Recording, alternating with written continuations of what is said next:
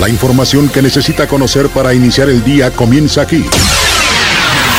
Radar News, primera emisión de Radar 107.5 FM. Con el periodista Aurelio Peña. Las mejores decisiones se toman estando bien informados. Política, finanzas, deportes, espectáculos, denuncia ciudadana, información vial y el rostro amable de las noticias. Por Radar 107.5 FM y Canal 71, la tele de Querétaro. Iniciamos.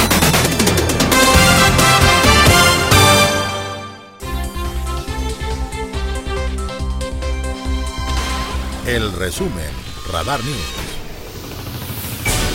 A propósito del tema de las mujeres en el municipio del Marqués, se destacó, por cierto, por parte del presidente municipal de aquella demarcación, Enrique Vega Carriles, la participación de las mujeres. Mujer es el Marqués. Es un evento que contó con la asistencia de poco más de 1.300 mujeres de 13 localidades de aquella demarcación. El secretario de Seguridad Pública Municipal, Javier Cortés Cruz, agradeció el apoyo de las diferentes eh, dependencias municipales para coadyuvar en la labor y atención de las mujeres marquesinas en la construcción del nuevo, del nuevo estado de Querétaro y en esta misma perspectiva del municipio de El Marqués. Enrique Vega Carriles, el presidente municipal, destacó que es obligación de todo gobierno el escuchar, atender, considerar las necesidades de las mujeres, atenderlas de acuerdo a sus condiciones, además de enaltecer su dignidad humana, brindarles protección y comprometerse a la defensa de sus derechos, incluyendo también los derechos políticos. Resaltó en espacios culturales con atracciones también eh, deportivas, opciones que recreativas que favorecen la integración social a través y a partir de las eh, pues eh, de la presencia de las mujeres en los diferentes ámbitos de la vida social, económica y política en el municipio de El Marqués. Así lo refirió el alcalde de aquella demarcación, Enrique Vega Carriles. No son concesiones, son una obligación de todo gobierno. Estas redes de solidaridad entre mujeres, creadas por y para ustedes, son un paso significativo en la política transversal que implementamos en el municipio. Su objetivo es uno solo, construir juntos comunidades fuertes para fortalecer su desarrollo armónico. Bueno, muy amable, gracias. a la voz de Enrique Vega Carriles. Refería precisamente que este programa es, eh, por cierto, que tiene que ver con este esquema para favorecer y el desarrollo de las mujeres. Mujer es en el municipio de El Marqués, que así se llevó a cabo justamente este fin de semana, a las 6 con 9 de la mañana.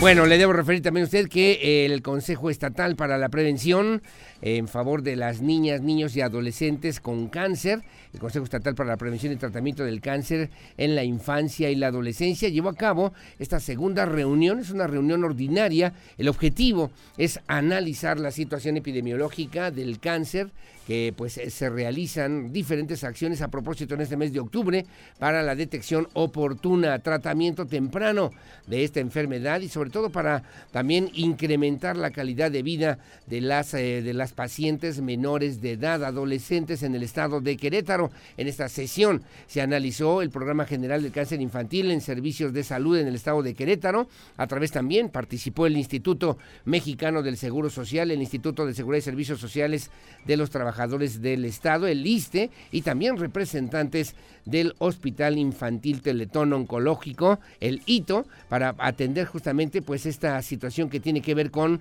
la prevención del cáncer. Es importante, refirieron también, conocer los datos de sospecha de cáncer, fiebre por más de siete días sin causa aparente, cefalia, que es dolor de cabeza, de predominio nocturno, vómito en proyectil, visión doble o visión borrosa, alteraciones en la, en la marcha al caminar, dolores óseos, eh, eh, bolitas de más de 2.5 centímetros en el cuello, axilas o en, las ingle, o en la ingle, abultamiento del abdomen, aparición de masas en alguna región del cuerpo, extremidades o tronco, palidez generalizada, luz blanca en el ojo, estrabismo de reciente inicio. Refieren también a través de la Secretaría de Salud y estuvo ahí la doctora eh, Martina Pérez Rendón, obviamente, bueno, pues atender estas necesidades a través de los diferentes servicios hospitalarios en el estado de Querétaro.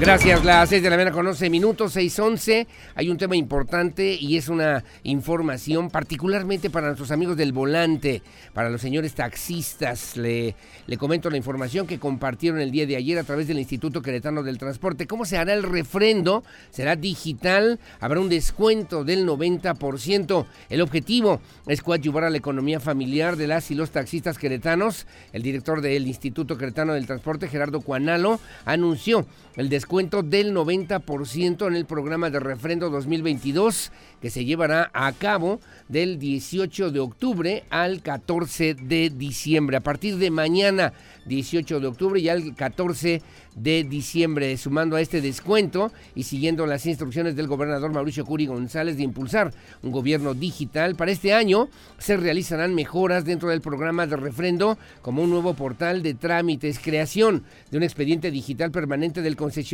trámite 100% digital, pago en línea con tarjeta de débito y crédito, transferencia electrónica, emisión de factura digital, sistema de citas para revisión físico-mecánica de la unidad, así como también emisión de constancia de refrendo digital con la intención de agilizar los procesos y facilitar futuras diligencias recurriendo siempre a la documentación digital que se compile durante este presente refrendo. Cabe señalar que la atención presencial será se llevará a cabo en los municipios de Querétaro, San Juan del Río, Cadereyta de Montes y Jalpan de Serra. Se contará también con la opción de manera virtual ingresando a través del portal en la, en la www.iqt.go.mx.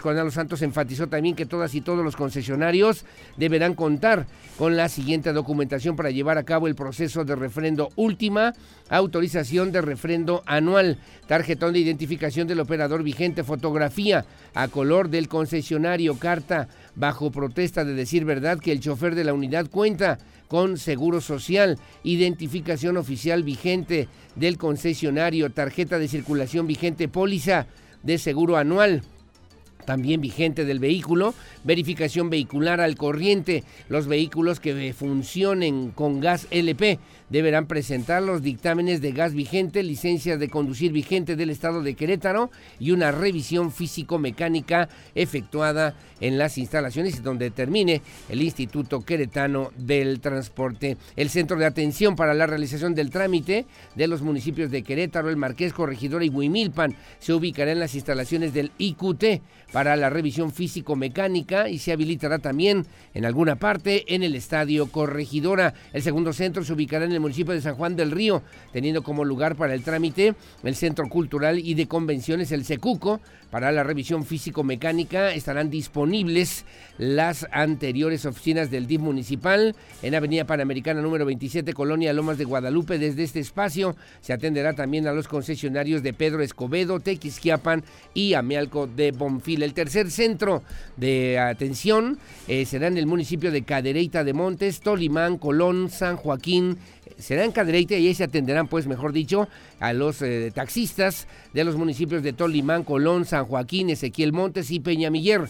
El trámite de la revisión físico-mecánica se realizará en la delegación regional del IQT en la carretera San Juan del Río Gilitla, kilómetro 48, a un costado del centro de verificación vehicular. Y finalmente, el cuarto centro estará en el municipio de Jalpan de Serra, en el auditorio municipal para el trámite y para la revisión físico-mecánica. Será en la calle de Saltos y Número, casi esquina con Riviera del Río, a un costado del auditorio municipal frente al lienzo Charro, sirviendo del mismo modo a las demarcaciones de Landa de Matamoros, Pinal de Amoles y Arroyo Seco. repito, será a partir de mañana 18 de octubre y concluirá el 14 de diciembre de este 2022 en este programa, en este proceso de refrendo digital con un descuento del 90% para todos los taxistas en el estado de Querétaro.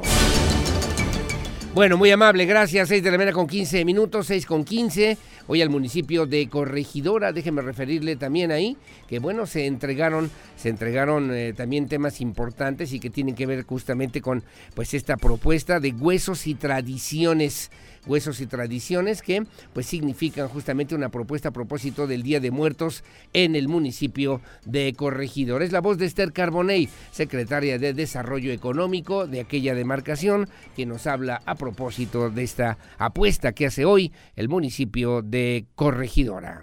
Tendremos un programa padrísimo. Empezamos el viernes 21 de octubre con un súper concierto, el Tour de la Vecindad Santanera, que es esta mezcla entre la maldita vecindad y la Sonora Santanera, totalmente gratuito en la unidad deportiva. Estén al pendiente para conseguir sus boletos.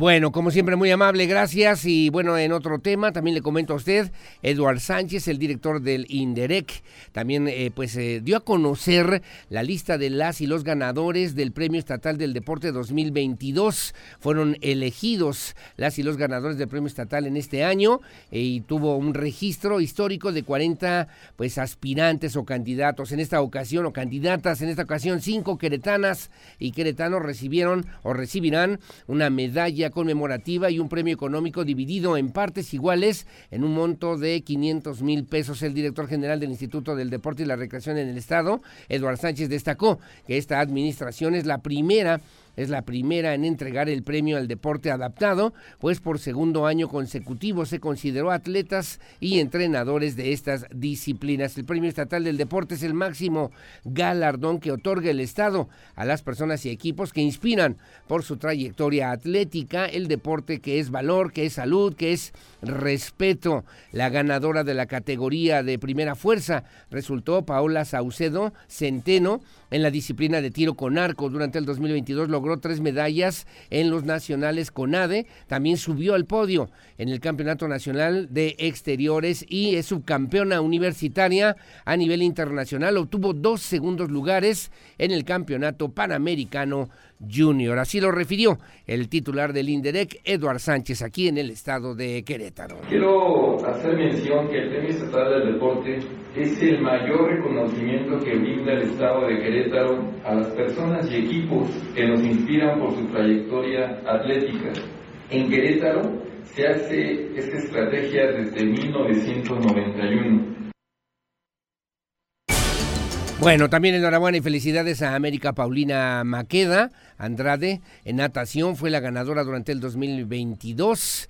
Eh, algunos de los logros, primer lugar en el abierto mexicano de paranatación celebrado en Baja California, además de dos medallas dentro de la Serie Mundial de Paranatación. Lorena Sánchez Salmón fue entrenadora, ganadora de la categoría del deporte adaptado. La entrenadora dirige el equipo estatal de baloncesto para atletas con síndrome de Down. El director del INDEREC adelantó también que para el 2023 se incluirá una categoría más dentro del Premio Estatal del Deporte mismo que dará que se dará con conocer próximamente a través de las cuentas oficiales del INDEREC del gobierno del gobierno del estado.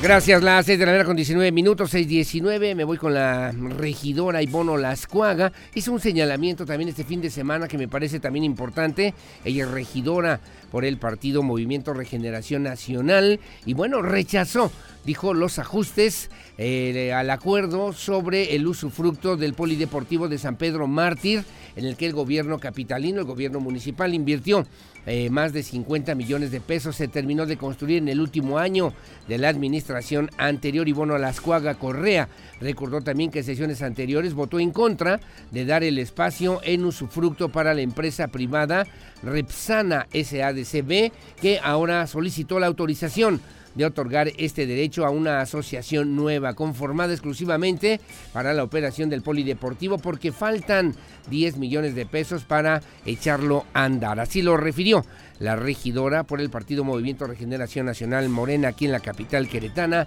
Ivonne Olascuaga.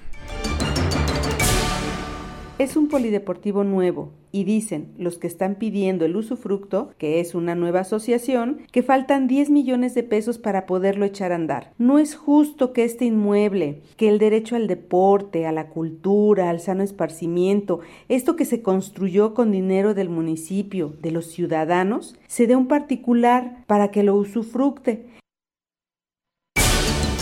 Bueno, muy amable, gracias. Las seis de la mañana con 20 minutos en Información Nacional. La señora Beatriz Gutiérrez Müller, la esposa del presidente Andrés Manuel López Obrador, dedicó una lectura a mujeres lectura de Gabriela Mistral, por cierto, la historiadora leyó, leyó a, eh, vía digital a través del Facebook Procura ser dichosa del libro combinado también o Caminando se siembra de la autora chilena de la autora chilena Gabriela Mistral. Destacó el centenario de las relaciones entre México y Chile. Gutiérrez Müller también, la esposa del presidente, pues eh, hizo este, este señalamiento a través de su cuenta de Facebook. Grabó un videomensaje en el marco del centenario de la Unión de México y Chile a través de Gabriela Mistral, la poetisa.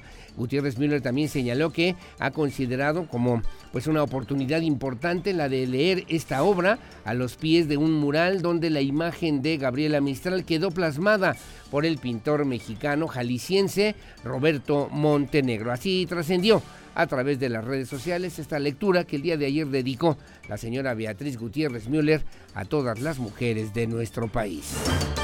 Ustedes saben que ella fue una muy buena poeta, ganadora del Premio Nobel de Literatura, pero también fue docente. Escribió textos pedagógicos, artículos en periódicos, cuentitos, canciones. Fue bastante variada, además de la poesía. Y encontré uno en una selección que hizo Luis Vargas Saavedra del libro de Gabriela Mistral, Caminando se siembra. Me gustó mucho este texto que voy a dedicar a las mujeres. Se llama Procura ser dichosa. Gabriela Mistral. Bueno, ahí está, lo puede ver usted, lo puede consultar o seguir o lo puede revisar en la cuenta de Facebook de la señora Beatriz Gutiérrez Müller. Son las 6 de la mañana con 22 minutos, como siempre muy amable por el favor de su compañía en este espacio de noticias que transmitimos en vivo y en directo desde esta noble, histórica, próspera, colonial, barroca, generosa, hospitalaria, humanitaria, honorable, pacífica, competitiva y siempre limpia, ciudad de Santiago de Querétaro, corazón de la República Mexicana. Buenos días, Querétaro.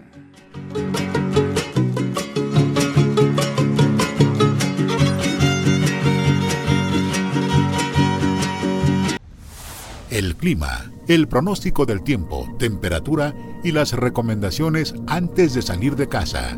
El clima en Radar News. Bueno, muchísimas gracias. Las 6 de la mañana con 30 minutos, 6.30. Déjeme decirle cómo estará el clima para el día de hoy. Me marca también con probabilidad de lluvias, incluso con actividad eléctrica para el día de hoy, en este, en este ya lunes 17 de octubre con actividad eléctrica, déjeme referirle primeramente en los estados en la zona metropolitana de Querétaro, aquí en la capital con una mínima de 2, una máxima de 31, en el Marqués 12 con 30, hacia, en el pueblito 13 con 31 y también hacia Santa Rosa Jauregui con lluvias, nublado y actividad eléctrica 13 con 30, Pedro Escobedo 12.29, San Juan del Río 13 con 29 y Tequisquiapan 13.29, incluso hasta Ezequiel Montes 13.28, Cadereyta 13.28 y Peñamiller también con actividad eléctrica 13, 16 con 32 grados centígrados, con lluvias importantes en el sur, en Amealco, una mínima de 9, una máxima de 22, algo de sol al mediodía, y luego en Colón, también con lluvias, 12 con 29 en San Joaquín, 11 con 21 y en la zona serrana del estado de Querétaro, como usted lo aprecia ahora en su imagen en Radar TV Canal 71, en Jalpan de Serra, la mínima 18, la máxima 30, Arroyo Seco 18 con 28 y en Landa de Matamoros 17 con 28 grados centígrados o Celsius según el reporte del Servicio Meteorológico Nacional. Bueno, muy amable, gracias. A nivel nacional, le comento a usted que el Frente Frío número 4 ocasionará lluvias fuertes a puntualmente intensas, posible formación de torbellinos o tornados en las zonas de Chihuahua, Coahuila, Nuevo León y Tamaulipas. El Frente Frío número 4 se desplazará sobre el norte-noreste de la República Mexicana, originará lluvias eh, pues fuertes a puntualmente intensas en las zonas de los estados que ya les refería, Coahuila, Nuevo León y Tamaulipas, además de lluvias fuertes en Chihuahua, intervalos de chubascos en Durango, Zacatecas, San Luis Potosí. Estas lluvias estarán acompañadas de descargas eléctricas, posible caída de granizo y también la masa de aire frío asociada al sistema frontal. Generará vientos de componente norte con rachas de hasta 70 kilómetros por hora, formación de torbellinos o tornados en las zonas de Chihuahua, Coahuila, Nuevo León y Tamaulipas. Además, la onda tropical número 27 se desplaza pasará sobre el sureste mexicano gradualmente, sobre el oriente y sur del territorio nacional, en combinación con el ingreso de humedad del Golfo de México. En canal otro hay otro canal de baja presión sobre el occidente y centro de la República Mexicana. Ingresará también humedad del Océano Pacífico. Provocarán chubascos y lluvias puntualmente fuertes e intensas en estas regiones, incluyendo el Valle de México. Y luego también una circulación anticiclónica en niveles medios de la atmósfera, con lluvias hasta de 150 milímetros para el día de hoy en Coahuila, Nuevo León, Tamaulipas, Veracruz y Oaxaca, de hasta 75 milímetros en Guerrero y Chiapas y de 50 milímetros en los estados de Chihuahua, Jalisco, Colima, Michoacán, Estado de México, Ciudad de México, Morelos, Tlaxcala, Puebla y Tabasco. De menor intensidad en los estados de Nayarit, Guanajuato, Querétaro, Hidalgo, Campeche, Yucatán y Quintana Roo para el día de hoy y todavía menores en el estado de Aguascalientes, particularmente para el día de hoy, según el reporte del Servicio Meteorológico Nacional. Información policíaca, Radar News. Bueno, muchísimas gracias. Las 6 de la mañana con 34 minutos, 6.34. Le, comienzo además con esta lamentable información, este fin de semana asesinaron a una mujer, esto al borde de la carretera, cerca de la carretera que lleva hacia Bernal. La Secretaría de Seguridad Pública del municipio de Colón tomó conocimiento de esta situación, informó que el presunto responsable de este asesinato fue plenamente identificado.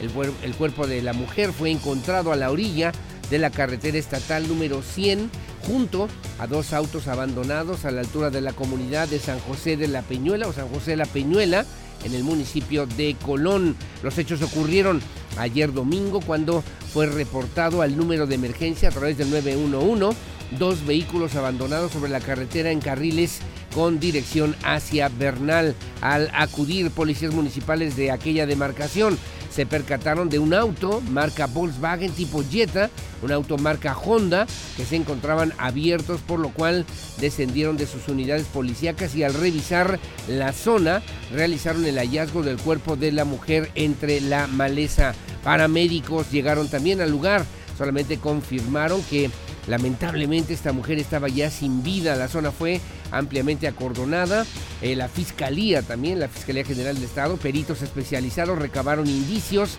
que pudieran llevar a dar con la localización del paradero del presunto responsable, mientras que el cuerpo fue trasladado al servicio médico forense para la necropsia de ley. Se conoció también que la mujer aparentemente fue asesinada en el lugar del hallazgo por un sujeto, el cual después emprendió la huida con rumbo desconocido. La Secretaría de Seguridad Pública del municipio de Colón informó que el presunto responsable del asesinato está plenamente identificado, por lo que se mantiene ya su búsqueda en coordinación con la Policía Estatal y también con la Policía de Investigación del Delito, que se dará cuenta y detalle justamente en las próximas horas a través del área de comunicación social de la Fiscalía General del Estado de Querétaro.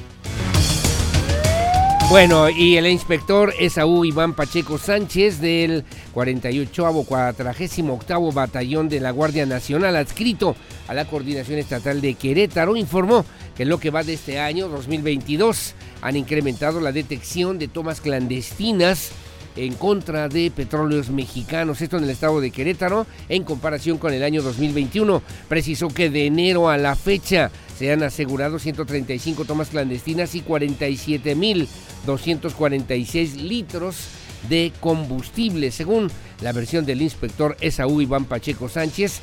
Él es el, el jefe del 48 Batallón de la Guardia Nacional a nivel federal. Andrea Martínez tiene los detalles. En lo que va de este 2022, ha incrementado la detección de tomas clandestinas de Pemex en el estado de Querétaro en relación al 2021, informó el inspector Esaú Iván Pacheco Sánchez del 48 Batallón de la Guardia Nacional, adscrito a la Coordinación Estatal de Querétaro. De esta manera precisó que de enero a la fecha se han asegurado 135 tomas clandestinas y 47.246 litros de combustible. En contraparte, recalcó que el año pasado se aseguraron 70 tomas clandestinas. Consideró que el incremento en el número de aseguramientos de tomas clandestinas de combustible se debe a que también han aumentado los operativos y ello es el reflejo del trabajo de las autoridades para combatir el robo de combustible. Igualmente se han aumentado los operativos.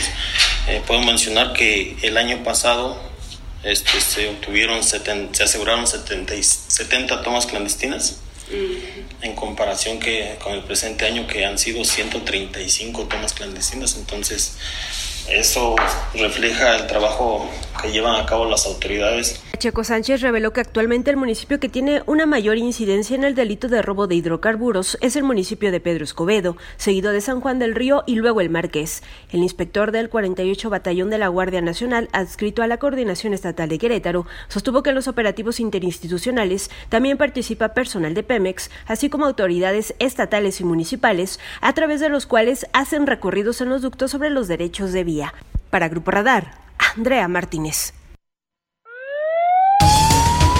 Bueno, muy amable, gracias. Las 6 de la mañana con 38 minutos, 6.38. Eh, vamos también, así sucede, Guanajuato, una masacre este fin de semana en, en, este, en esa municipalidad. Y bueno, fue la noche del pasado sábado cuando ocurrió pues este suceso al interior de un bar en la colonia 12 de diciembre en Irapuato, donde el saldo lamentablemente fue de 12 personas ejecutadas, además de otras, otras tantas heridas que resultaron de esta impresionante balacera. Fabián Vargas, mi compañero de Así Sucede Guanajuato, tiene los detalles. Una masacre se registró la noche de este sábado en Irapuato, luego de que 12 personas fueron ejecutadas al interior de un bar en la colonia 12 de diciembre, conocida como La Lupita.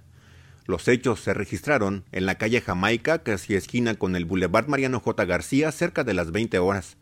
Hombres armados ingresaron al bar, con razón social El Pantano y atacaron a balazos a las personas que estaban al interior. Derivado de la agresión directa, la Secretaría de Seguridad Ciudadana confirmó la muerte de 12 personas, 6 mujeres y 6 hombres. En el hecho, tres personas más quedaron heridas y fueron llevadas a recibir atención médica a un centro hospitalario. La zona fue sitiada por policías municipales, estatales, militares y elementos de la Guardia Nacional. Asimismo, el helicóptero de la Secretaría de Seguridad Pública del Estado realizó varios sobrevuelos en la zona. Familiares de las víctimas llegaron hasta el lugar de los hechos para tratar de ingresar al bar, pero se toparon con un gran cerco de elementos que cuidaban la zona para preservar los indicios.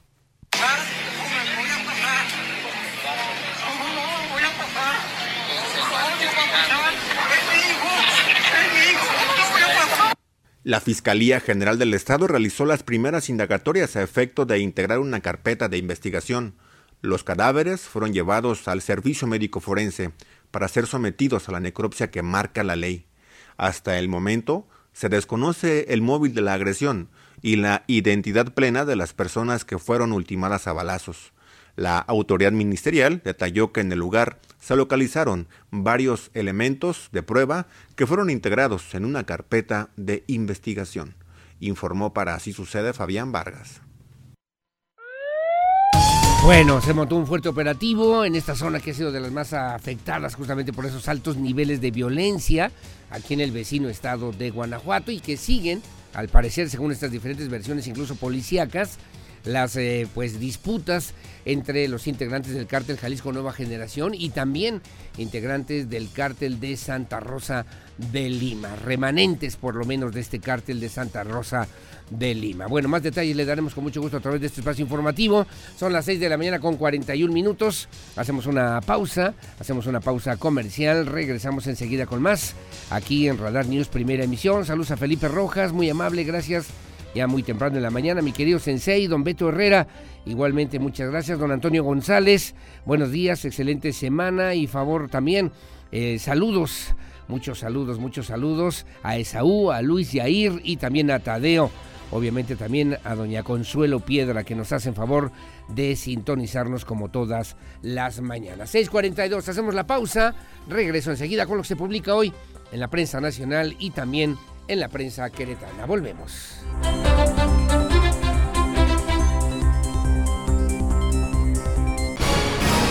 Bueno, muchísimas gracias. Las 6 de la mañana con 49 minutos. Gracias por seguir con nosotros aquí en Radar News en esta primera emisión.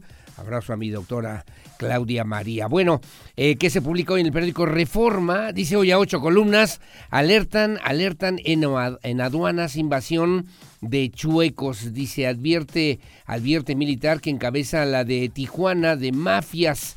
El militar que encabeza la aduana de Tijuana urgió en julio pasado a implementar un sistema para controlar el acceso de vehículos chuecos desde Estados Unidos porque mafias lo siguen intentando además y metiendo de manera masiva lo anterior en el contexto de regularización de autos chocolates impulsada desde el 2021 por el presidente Andrés Manuel López Obrador. Por Tijuana ingresaron, ingresan diariamente unos 65 mil vehículos por sus dos garitas, 50 mil por la del Chaparral y 15 mil por Otay, sin la posibilidad, sin la posibilidad de inspecciones con personal de la aduana ni apoyo tecnológico para realizar de manera eficiente, si bien existe tecnología parcialmente, en la realidad no coadyuva a identificar la situación legal de los vehículos y de las personas que no están conectados a una base de datos vehicular ni delictiva, dice también hoy a ocho columnas y reina caos en zona de exportación. El corredor de exportación de Tijuana, 2.5 kilómetros que corren paralelos a la línea fronteriza con Estados Unidos, está bajo asedio de narcotraficantes, polleros, vendedores ambulantes y otros grupos criminales, lo que ya provocó reclamos del gobierno vecino. Aceptará México de Estados Unidos hasta 24 mil venezolanos. México aceptará no veo por qué, pero bueno, dice aquí aceptará hasta 24 mil migrantes venezolanos expulsados de Estados Unidos al amparo del acuerdo anunciado la semana pasada por la administración de Joe Biden. Los venezolanos que crucen caminando o nadando la frontera sur de Estados Unidos serán expulsados y cualquier venezolano que ingrese ilegalmente a México o Panamá no será elegible para entrar a los Estados Unidos, refiere también en esta información. Amenaza cambio climático dice a suministro de energéticos. El cambio climático afecta directamente al suministro de combustible, la producción de electricidad y la resiliencia física de la infraestructura energética actual y futura, advierte un reporte de la Organización Meteorológica Mundial OMM por sus siglas. Se encarece tortilla pese al pacto. Aunque la tortilla de maíz fue uno de los 24 productos de la canasta básica incluido en el paquete contra la inflación y la carestía, la eh, de mayo a septiembre ha aumentado de precio según datos del INEGI entre abril, mes previo al pacto, y septiembre de este año. El precio de la tortilla de maíz acumuló un alza de 6.83%, mientras que a tasa anual en septiembre se encareció hasta 15.4% en la Ciudad de México. Tortillerías recién incrementaron su precio entre 1 y 2 pesos por kilo, alcanzar los 22 pesos. Esto cuesta aquí en Querétaro, ¿no? 22 pesos. Bueno, yo lo he comprado en 22 pesos al interior del país. El kilo cuesta hasta 30 pesos en Acapulco, Guerrero, 27 pesos en Culiacán, Sinaloa, según los datos del INEGI. Dice hoy el periódico Reforma a nivel nacional en su primera plana. En el Universal, el Gran Diario de México, dice ocho columnas, orquestan cárteles, trata de mujeres en la Ciudad de México. Las organizaciones criminales de Tepito y Tláhuac están asociadas con células para controlar el delito con fines, con fines sexuales. Y dice también Morena condiciona cambios en a reforma electoral, reducción del costo del INE y baja salarial entre temas definidos como no negociables. El grupo parlamentario de Morena en la Cámara de Diputados adelantó que está dispuesto a modificar la iniciativa presidencial en materia electoral, pero ya definió los temas que son irreductibles en este dictamen. Los puntos que no están a negociación son la reducción del costo del INE, la elección de consejeros por voto ciudadano, que bajen sus salarios, que sean siete los integrantes del Consejo General, la disminución de diputados federales y transparentar financiamiento a partidos, a partidos políticos, dice hoy en su primer primera plana. México, el que más escucha a Bad Bunny, el conejo malo, tiene nuestro país a 41% de sus oyentes en Spotify, plataforma en la que lidera a nivel, a nivel mundial. Abandonadas 8.6 millones de casas en el país y alertan por cáncer a menores de 40 años de edad. México carece de un registro nacional de cáncer aun cuando el de mama es la primera causa de muerte en mujeres desde hace 15 años. Han aumentado los casos en personas menores de 40, pero en el país no se prevé la realización de estudios a jóvenes por esta misma situación, dice hoy el periódico El Universal, el Gran Diario de México.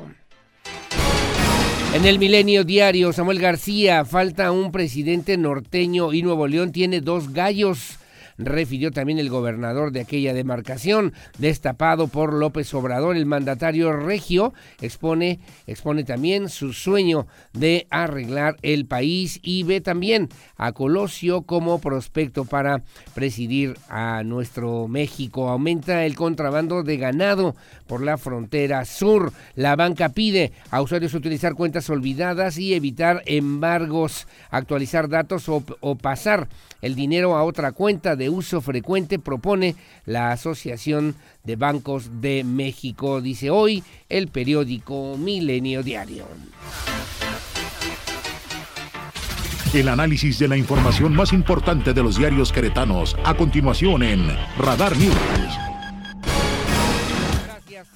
Gracias, son las 6.55 de la mañana y que se publica hoy en el diario de Querétaro que dije mi amigo Mario León Leiva. Bueno, dice hoy precisamente a propósito pues eh, temas interesantes, importantes para Querétaro. Dice, salario en Querétaro es el mejor del Bajío. Promedio es de 523.12 pesos según el IMSS. Lidera a los siete estados de la región y es el quinto lugar a nivel nacional del ranking. del estado de Querétaro registró los salarios más altos pagados a los trabajadores formales de la región centro Bajío. Además, se ubicó entre los cinco, entre los cinco, los cinco más elevados del país según el Instituto Mexicano del Seguro Social. Dice hoy a ocho columnas. Asesinan a mujer en la carretera Bernal. El cadáver de una mujer con signos de violencia fue tirado sobre la maleza a orillas de la autopista estatal número 100 junto a dos autos abandonados a la altura de San José de la Peñuela en el municipio de Colón. Esmeralda Mesa es mexicana universal, médico de profesión y con muchas ganas de apoyar a las personas se colocó la corona y representará al Estado en la final de belleza. Mauricio Curi, la principal alianza es con la ciudadanía. El Partido Acción Nacional eligió a sus consejeros estatales y nacionales. El mandatario pidió a la militancia difundir que sí hay de otra. Tiene más de 50 álbumes, dice Manuel Garrido. Manuel Garrido calcula haber gastado una pequeña fortuna en décadas de coleccionar álbumes del Mundial de México 70 a Qatar 2022, se refiere, y están listos los semifinalistas, los últimos equipos que acompañarán al América y en Monterrey en la semifinal del fútbol mexicano. Están listos toda la información en el esto, dice hoy, dice hoy el periódico, el periódico diario de Querétaro. Bueno, muy amable, gracias. Son las 6.57 en el Noticias. La verdad de cada mañana, ni ganado ni perdido, dice también. En el 24 no hay nada seguro. El gobierno de la transformación ha resultado una regresión, refiere el gobernador Mauricio Curi. Aseveró ayer durante la Asamblea Estatal del PAN que el 2024 no está ganado ni perdido para nadie, por lo que pidió a los panistas salir a comunicar que sí hay de otra, que no todo es vivir de la dádiva como lo busca el gobierno de la transformación, que ha resultado una regresión, dice hoy a ocho columnas, localizan a mujer asesinada, el feminicida identificado, el cuerpo sin vida de una mujer fue localizado a unos metros de dos automóviles abandonados en un paraje colindante en la carretera estatal número 100, a la altura de la comunidad de Panales, en el municipio de Colón. Llega a Querétaro la Panamericana. Aficionados queretanos del deporte motor tuvieron la oportunidad de ver de cerca de los más de 60 autos clásicos que participan en la carrera panamericana 2022, la cual concluyó ayer su tercera etapa en las calles del centro histórico de Querétaro. Y luego también convocan Facultades Unidas a la marcha del silencio. El día de hoy se esperaba por lo menos hoy una posible solución. Bueno, estudiantes paristas están convocando a esta marcha del silencio para el día de hoy a las 10.30 horas a fin de inconformarse por la represión que se busca, afirman, ejercer contra el movimiento que encabezan. Nos quieren silenciar, pero no nos van a callar. Se lee en la convocatoria en la que se fija como punto de partida la Plaza del Estudiante. Por otro lado, tras 17 días de paro, representantes de las Facultades Unidas se reunirán con la Rectoría para tratar de dirimir el conflicto, dice también el día de hoy. La mujer es prioridad en el Marquesa, según Enrique Vega, el alcalde de aquella demarcación, Enrique Vega Carles, encabezó el evento Mujer es el Marqués, en el que más de 1.300 marquesinas pudieron crear lazos entre mujeres y convivir de forma armoniosa para establecer redes sororas. Enrique Vega destacó que es obligación de todo gobierno el escuchar las necesidades de las mujeres y atender de acuerdo, atenderlas de acuerdo a sus condiciones. Y galardonan estrategia de promoción turística, el premio ABM Awards, que reconoce a Querétaro con la mejor campaña de marketing en la categoría de destino cultural. Fue recibido por las secretarias de Turismo del Estado y del municipio, Adriana Vega Vázquez Mellado y Alejandra Iturbe, respectivamente. Lo que publica hoy el periódico Noticias, La Verdad de cada mañana.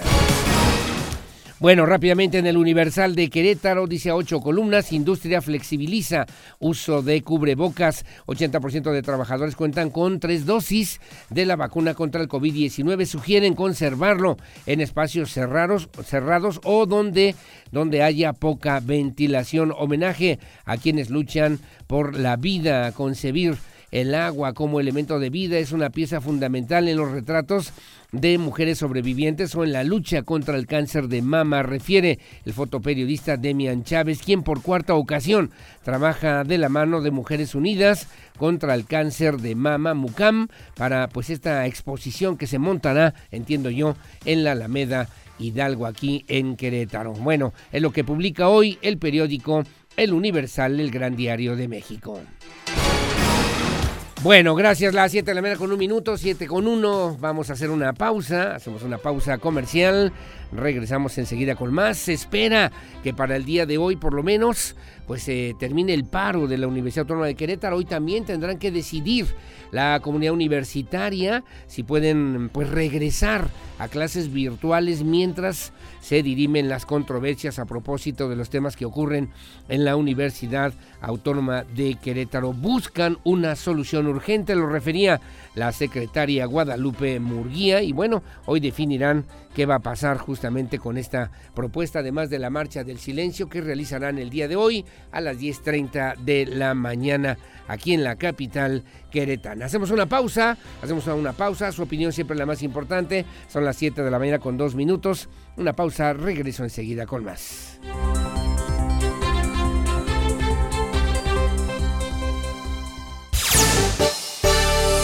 Bueno, muy amable, gracias. Las 7 de la mañana con 7 minutos. Tome precauciones, me están informando también. Hay un cierre total de circulación por eh, una, una conclusión de maniobras.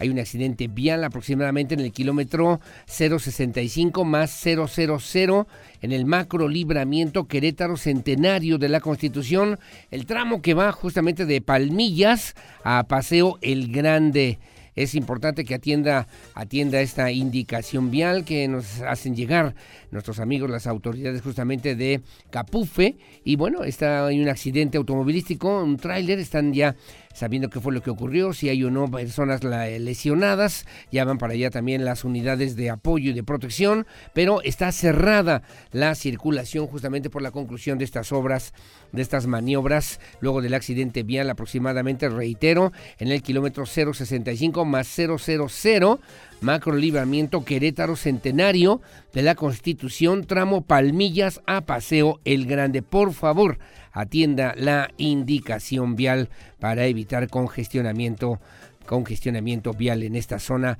rumbo, rumbo entre Palmillas, justamente en lo que refiere justamente Palmillas y a Paseo el Grande hacia el estado de Guanajuato. Gracias, la 7 termina con 8 minutos, 7 con 28. El pasado viernes 14 de octubre, durante la rueda de prensa que ofreció la rectora de la Universidad Autónoma de Querétaro, Tere García Gasca, se le informa también, se le informó sobre la invitación que hizo el comité de redacción del pliego petitorio de las Facultades Unidas, a lo que la académica confirmó que asistirá a esta reunión que está planteada, está definida para el día de hoy, lunes 17 de octubre, a las 11 de la mañana, justamente en las instalaciones universitarias. Así lo refirió la rectora Tere García Gasca. Alejandro Payán tiene los detalles. Durante la rueda de prensa que ofrecía la rectora de la UAC, Teresa García Gasca, se le informó sobre la invitación que hizo el Comité de Redacción del Pliego Petitorio de las Facultades Unidas, a lo que la académica confirmó que asistirá a la primera reunión planteada para el 17 de octubre a las 11 horas en las instalaciones universitarias en las instalaciones universitarias. Pues claro que cambia, cambia la sensación, ¿no? Porque empezamos esta rueda de prensa diciendo, todavía no hay apertura al diálogo, todavía seguimos insistiendo, y, la, y, el, y el que haya llegado este, este correo en este momento, pues nos da esa esperanza de podernos sentar. Entonces, claro, claro que cambia, pues desde luego la perspectiva y estamos, pues yo creo que celebramos que se pueda dar ya esa, esa mesa de trabajo. La invitación se extendió a la rectora y dos acompañantes más ajenos a la administración y pertenecientes a la Unidad de Atención a la Violencia de Género del Agua Big, con el fin de iniciar la primera mesa de diálogo para la cual se dará información una vez que concluya esta negociación. Para Grupo Radar, Alejandro Payán. Bueno, esta es una propuesta, nos decía la semana pasada la rectora Tere García Gasca que cabe la posibilidad de que el día de hoy, a partir del día de hoy, se retoman, se retome, si no hay arreglo, si no hay acuerdo, pues las clases virtuales, toda vez que ha llamado a que esta semana se pudiera ya resolver este conflicto, esta crisis universitaria, ante la posibilidad de perder el semestre, el semestre formal en nuestra máxima casa de estudios. Sin embargo, también ya les referí hace unos momentos, están convocando a una marcha la marcha del silencio. Están convocando a las 10.30 de la mañana, media hora antes de que eh, presuntamente haya este diálogo, este acercamiento, esta reunión entre los representantes paristas y la rectora Tere García Gasca el día de hoy, que será pues un día, un día, un día de, un día importante de definiciones, sobre todo en esta crisis, en este tema de la Universidad Autónoma de Querétaro. Por cierto que la secretaria de Gobierno, Guadalupe Murguía Gutiérrez, señaló como un buen indicio que se inicie el diálogo entre pues paristas y autoridades de la Universidad Autónoma de Querétaro. Añadió también que espera que pues se dé la verdadera atención de las exigencias, de las demandas, de las denuncias que han presentado las jóvenes, los jóvenes estudiantes y bueno, además se logren los primeros acercamientos para resolver de manera definitiva este conflicto en la Universidad Autónoma de Querétaro. Diego Hernández tiene los detalles. Es un buen indicio que inicien los diálogos entre los estudiantes paristas y las autoridades escolares de la Universidad Autónoma de Querétaro, señaló Guadalupe Murguía, secretaria de Gobierno. Comentó que espera que se le dé verdadera atención a las demandas de las estudiantes con estos primeros acercamientos. Creo que lo que más nos importa es el que nuevamente los estudiantes, las estudiantes regresen a clases normalmente, que no esté en riesgo el semestre y, considero que el inicio del diálogo eh, el próximo lunes es como la llave de soluciones, o espero, el que se pueda dar para la atención de lo que son legítimas demandas de, los colectivos, de las muchachas, por supuesto. Eh, y, que se tomen las medidas en los estatutos, en la reglamentación universitaria para evitar que este tipo pues, de abusos eh, no se den en la máxima casa de estudios. Los diálogos entre los estudiantes y las autoridades de la universidad iniciarán esta semana, donde se mantiene la esperanza de que se levante el paro de labores y se reanuden las clases. Anteriormente, la Secretaría de Gobierno comentó que hubo un diálogo con Rectoría por este tema, donde pidieron la no intermisión de otros agentes. Por ello, están expectantes de las otras dos partes se pongan de acuerdo. Asimismo, los jóvenes ya entregaron su pliego petitorio con sus demandas en busca de erradicar el acoso y el hostigamiento sexual en estos espacios. Para Grupo Radar, Diego Hernández.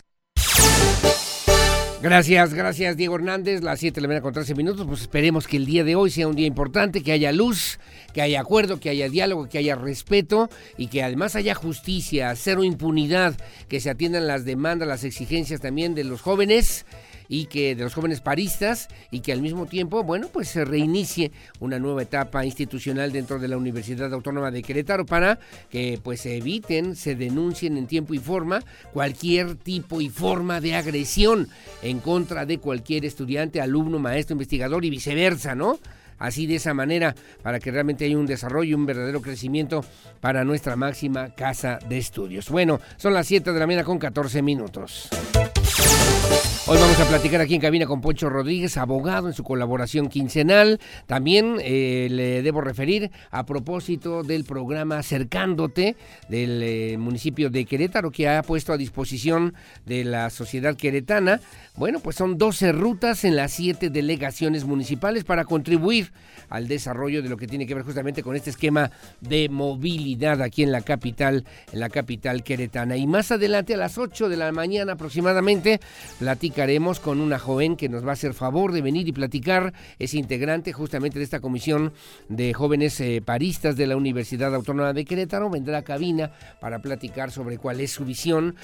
nosotros personalmente les hicimos la invitación la semana pasada para que contaran también con este espacio de comunicación y conocer, ¿no? De viva voz, de viva voz lo que pues obviamente son los planteamientos fundamentales en torno a este tema que tiene que ver con la violencia, agresiones físicas, verbales, sexuales, que lamentablemente ocurren, han ocurrido, y le agregaría nada más, si me lo permite, nada más el término, pues desde hace muchos años, ¿eh? desde hace muchos años en la Universidad Autónoma de Querétaro. Este fin de semana me comentaban ya egresados, egresadas de la universidad, que en algunas facultades los maestros llegaban, algunos, ¿eh? que hay eh, me decían, bueno, a ver, las niñas con falda, adelante y los otros atrás, ¿no?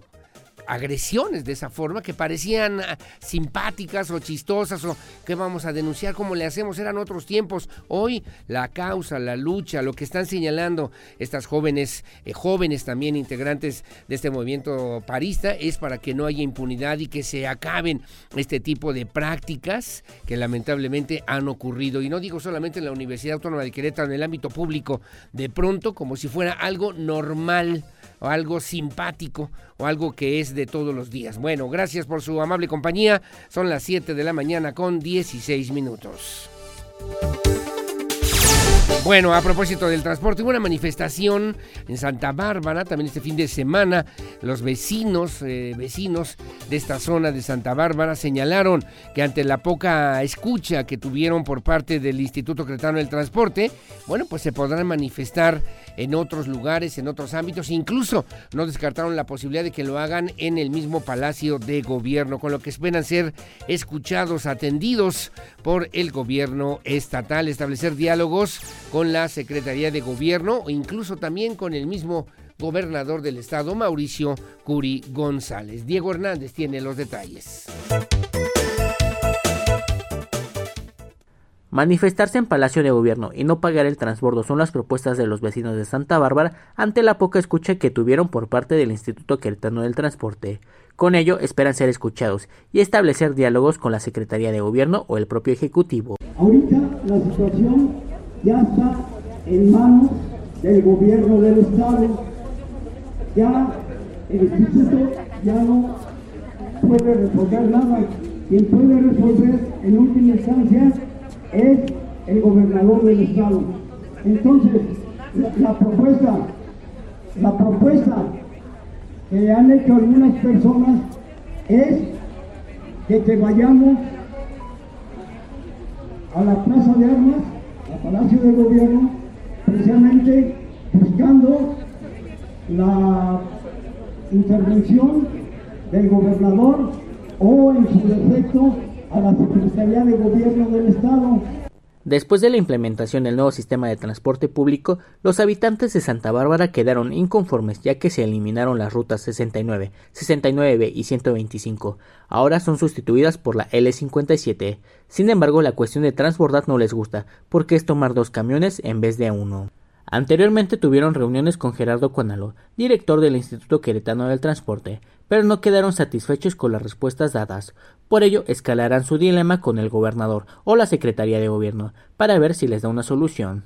La gente de Santa Bárbara quiere de regreso las rutas anteriores, que los llevaban a la ciudad con un solo traslado, y se rehusan a los nuevos cambios. Por ello advirtieron el no pagar ni pasar la tarjeta en el transbordo y manifestarse a las afueras del Palacio de Gobierno. Para Grupo Radar, Diego Hernández.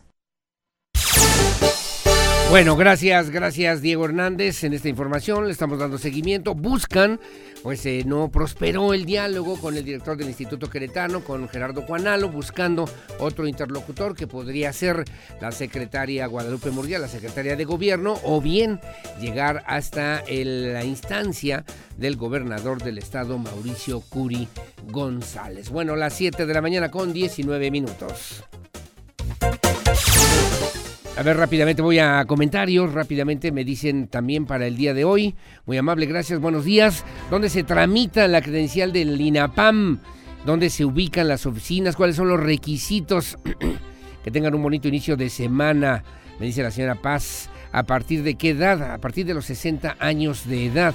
Los requisitos, identificación oficial vigente, el CURP, acta de nacimiento, comprobante de domicilio no mayor a seis meses una fotografía tamaño infantil reciente a color blanco y negro, el CURP de un contacto de emergencia, dos números telefónicos.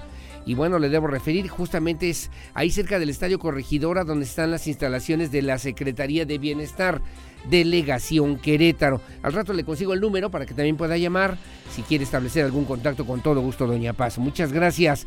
Buenos días. Licenciado, buen inicio de semana. Le comento que fue todo un éxito. Qué maravilla. Ya no tuve manera, ¿eh? ya no pudimos llegar a la bohemia, a la bohemia, en este homenaje y reconocimiento al gran Tony Canelo. Muy amable. Gracias igualmente, don Gabriel Padilla.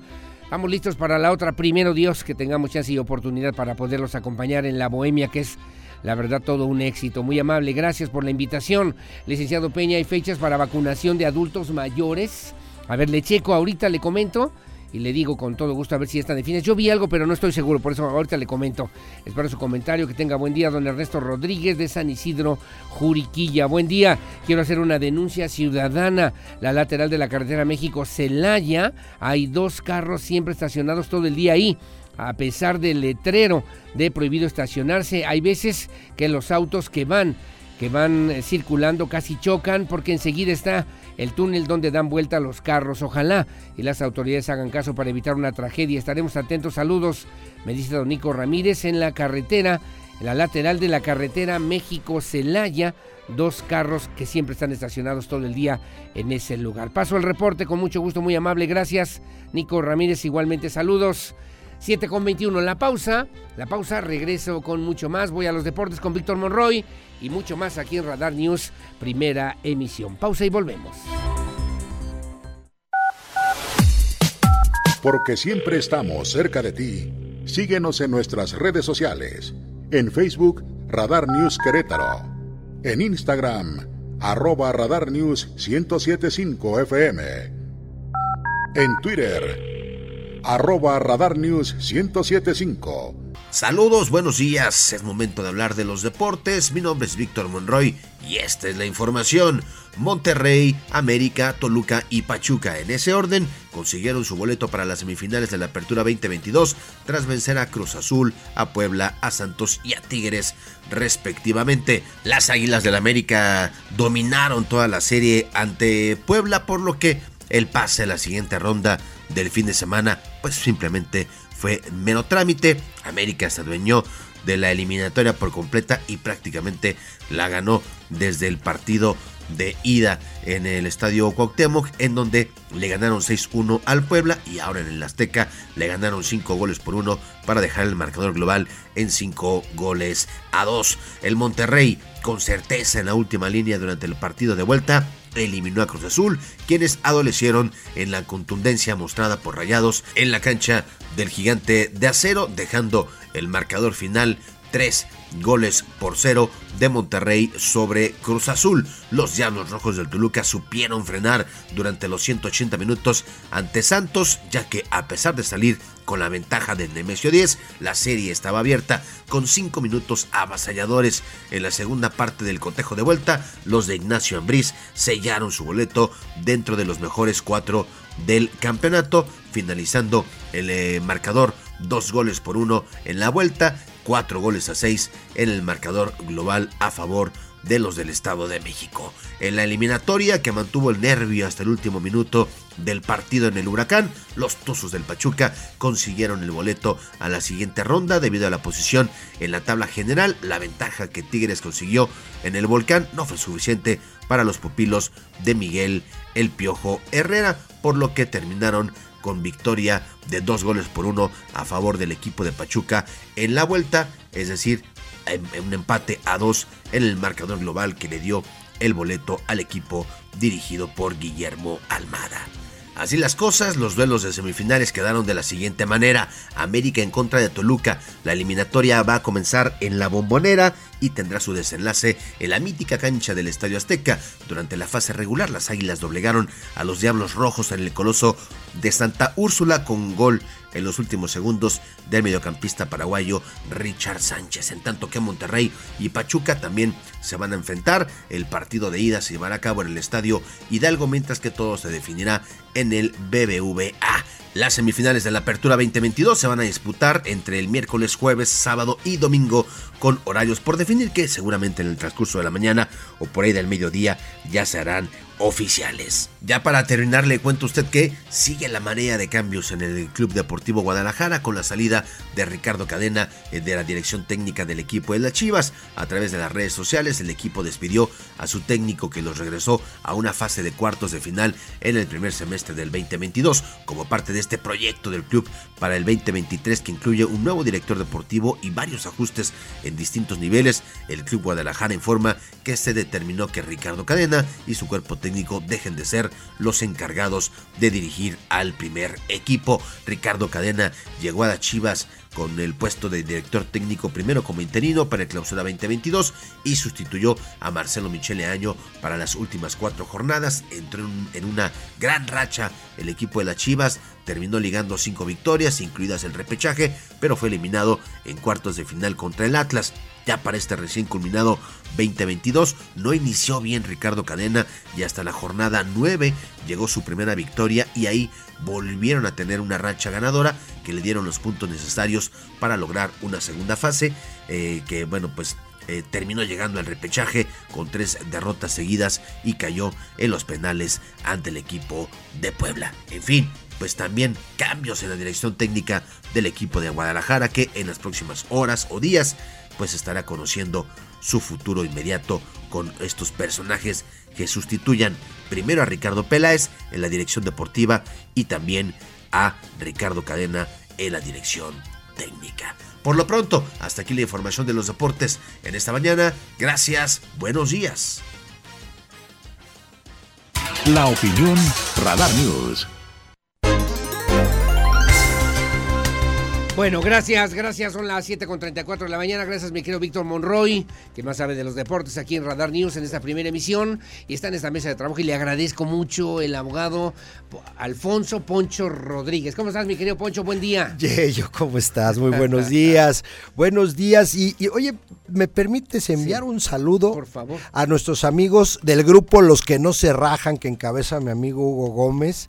Quiero saludar y este y de veras mandar un abrazo a mis amigos del Rocío, de la Colonia Fundadores, de la Insurgentes, de Cerrito Colorado, que nos escuchan, Aurelio, nos están, ah, claro, nos están escuchando. Y esto, pues a propósito de que por allá andamos de manteles largos, muy contentos. ¿Por qué? Porque con el tema que vamos a tratar el día de hoy, este, pues en el Consejo Estatal de, del Partido Acción Nacional, en el que sabes que milito. Sí, lo sé. Este. Eh, han quedado buenos amigos, fíjate, en Santa María Magdalena queda Lucio García Arteaga, este, pues por la zona de todo este, de, todas las colonias que abarca este grupo de los que no se rajan, está nuestro amigo Luis Bernardo González Cepeda, el Canelo, así le. Es que es un joven. Es un, es un, es un, este, un profesionista joven, sociólogo un cuate cultísimo, un Bien. cuate con un enorme arrastre bien. popular. Actualmente trabaja en, en atención ciudadana en gobierno del Estado. Un hombre que ha venido creciendo en Acción Nacional con una muy eh, discreta pero constante y contundente acción. Goza de muchísimas simpatías. Es un nombre que hay que seguir de cerca. Luis Bernardo González Cepeda. Eh, ¿Qué decirte de, bueno, eh, Gaby Castro Jasso, que también trabaja en, en- en el gobierno del Estado, en Secretaría de Gobierno? Sí. Gaby Castro ya había sido consejera, es consejera una vez más. También, este, pues es una de las mujeres destacadas del PAN. Este, y bueno, pues eh, son gente cercana a, esta, a estas colonias, y este, a, este, bueno. a este grupo. Y bueno, qué decir de eh, la, la secretaria de Gobierno, ¿no? Lupita Murguía. Lupita Murguía. Lupita Murguía que, bueno, pues camina a paso firme, fuerte, contundente, haciendo trabajo este, por todos lados, aguantando por aquí, por allá, todo el, Tejiendo, el, el- el embate de lo que es esta sociedad queretana tan plural, tan compleja. Y bueno, pues este, a propósito de todo esto, como, como pues ya, ya me adelanté a dar la Adelante, introducción sí, al claro. tema, Aurelio. Este, se eligieron los consejeros de, eh, nacionales eh, y estatales de- del Partido Acción Nacional Sí. con la presencia del gobernador eh, Mauricio Curi y, y, bueno, simultáneamente se rindió también el primer informe de actividades de Leonor Mejía. De Leonor Mejía, sí. Destaco dos aspectos Dime, dime. muy interesantes, muy interesantes. ¿Cuáles, Poncho? Uno, dice el gobernador y dice bien, nadie tiene ganado nada para 2024. Y ambos coinciden, Leonor y, y Mauricio Curi, el gobernador, que sí hay de otra. Sí hay de otra. Este, mira, hace ratito comentábamos fuera de los micrófonos, Aurelio. Este, estos no son discursos de dientes para afuera. Yo venía eh, escuchando, como siempre lo hago con mucha atención, eh, el, el tema de pues el, el descontento que hay por ahí con el transporte, en el transporte. municipio Corregidora Sí, y todo sí, este sí. rollo. Este, decíamos que el titular, eh, Gerardo Cuanalo, el titular del área, este, podrá la gente estar contenta, conforme o disconforme con su trabajo, vamos, es el derecho de la Sí. población, pero algo no pueden negar. Este, este funcionario, como muchos otros, se han sentado a escuchar y a recibir los cocolazos. Sí. A y veces- además tienen que hacerlo. Y además no tienen más. que hacerlo. Mira, muchas veces no les gusta escuchar a algunos, a algunos, y no digo que, que sea el caso de, de Gerardo Cuadra, ¿no? Pero a muchos no les gusta escuchar, sí, este, Porque, porque la gente dice cosas que, que, que, que no le parecen y además las dice en un tono enérgico, Fuerte, porque algo que no debemos perder de vista es que esa escucha, como bien lo apuntas, es una obligación de todo gobernante que fue puesto ahí por el pueblo. Punto. creo, así creo. A veces los cocolazos no gustan, pero de que ha habido escucha en estos gobiernos y, y ha habido un partido eh, ahora más abierto ya hablando de lo que es acción nacional, este sí se ha abierto el partido, se está regresando a la elección por parte de la militancia, tanto de los representantes en el Consejo como de los eh, representantes en los comités estatal, municipal, este, mira, mientras sigamos en Acción Nacional dando eh, muestras y dando, mm, no voy a decir pontificando por dar lecciones Sí, de favor, democracia, pero favor, mientras sí. sigamos hablando en, en el Partido Acción Nacional de democracia, sosteniéndola con hechos, la gente nos va a creer. Si los discursos en, en Acción Nacional o en cualquier partido político son es. solo de dientes para afuera, la gente, uno. la gente se va a hartar. La gente se va a hartar. sí, sí, sí, Sí, claro. yo creo que a, a- a la gente lo que nos fastidia es este que nos echen un rollazo, querido Aurelio. Y a la hora de la hora. Choro eh, mareador. Choro mareador y ya llegaron al poder y no regresan. Y no- ya llegaron al poder. Y son otros. Y no voltean a ver y, y ya se vuelven arrogantes, se vuelven como si hubieran llegado por obra y gracia del como a muchos que ya no están. Así Como es. a muchos que ya no pasa en están. todos lados, ¿eh? En pasa en todos lados. Pero ojo, Memento Mori. Si yo aquí hablo de Acción Nacional, en el cual milito, ha habido grandes panistas como los que los que destacaba yo al Sí, principio de esta sí. de esta intervención, Aurelio. Pero ha habido otros que se subieron al tabique, se marearon, se vomitaron y ya no regresaron. Te voy a hacer, te voy a aplicar la del periodista. Y ya no regresaron. Te voy a aplicar la del periodista. Otros como quienes. Ah, ¿verdad? ¿Quieres que, bueno, Échale. pues, te decía yo hace ratito que hay nombres que hay nombres que no vi, hay nombres que no vi de gente que ya estuvo Sí. y que estuvo en primera plana. ¿Como Eh, quiénes? Mira, y no hablo de que se hayan subido al tabique y se hayan mareado, no quiero puntualizar, pero te puedo decir que, que me llamó la atención no ver nombres de gente relevante como por ejemplo Agustín Dorantes, no lo vi ahí, este, no vi su nombre, del Sí, Agus, que no está. que es actualmente pues es, es secretario. Secretario, joven, fue presidente del joven, partido. la, la, la. vamos, Agustín Dorantes es un, pues, Sí. la verdad, un, un joven destacado. No vi su nombre en el consejo. Este, tampoco Laura, este, su esposa, Laura Dorantes. Dorantes. Tampoco vi su nombre, por ejemplo. Toño Zapata. Me llama la atención que tampoco está Toño Zapata, quien fue alcalde de, de corregidora, este, dos veces, eh, tres, tres veces, dos, dos, dos veces, tres veces, diputado. Sí. Este, no veo su nombre.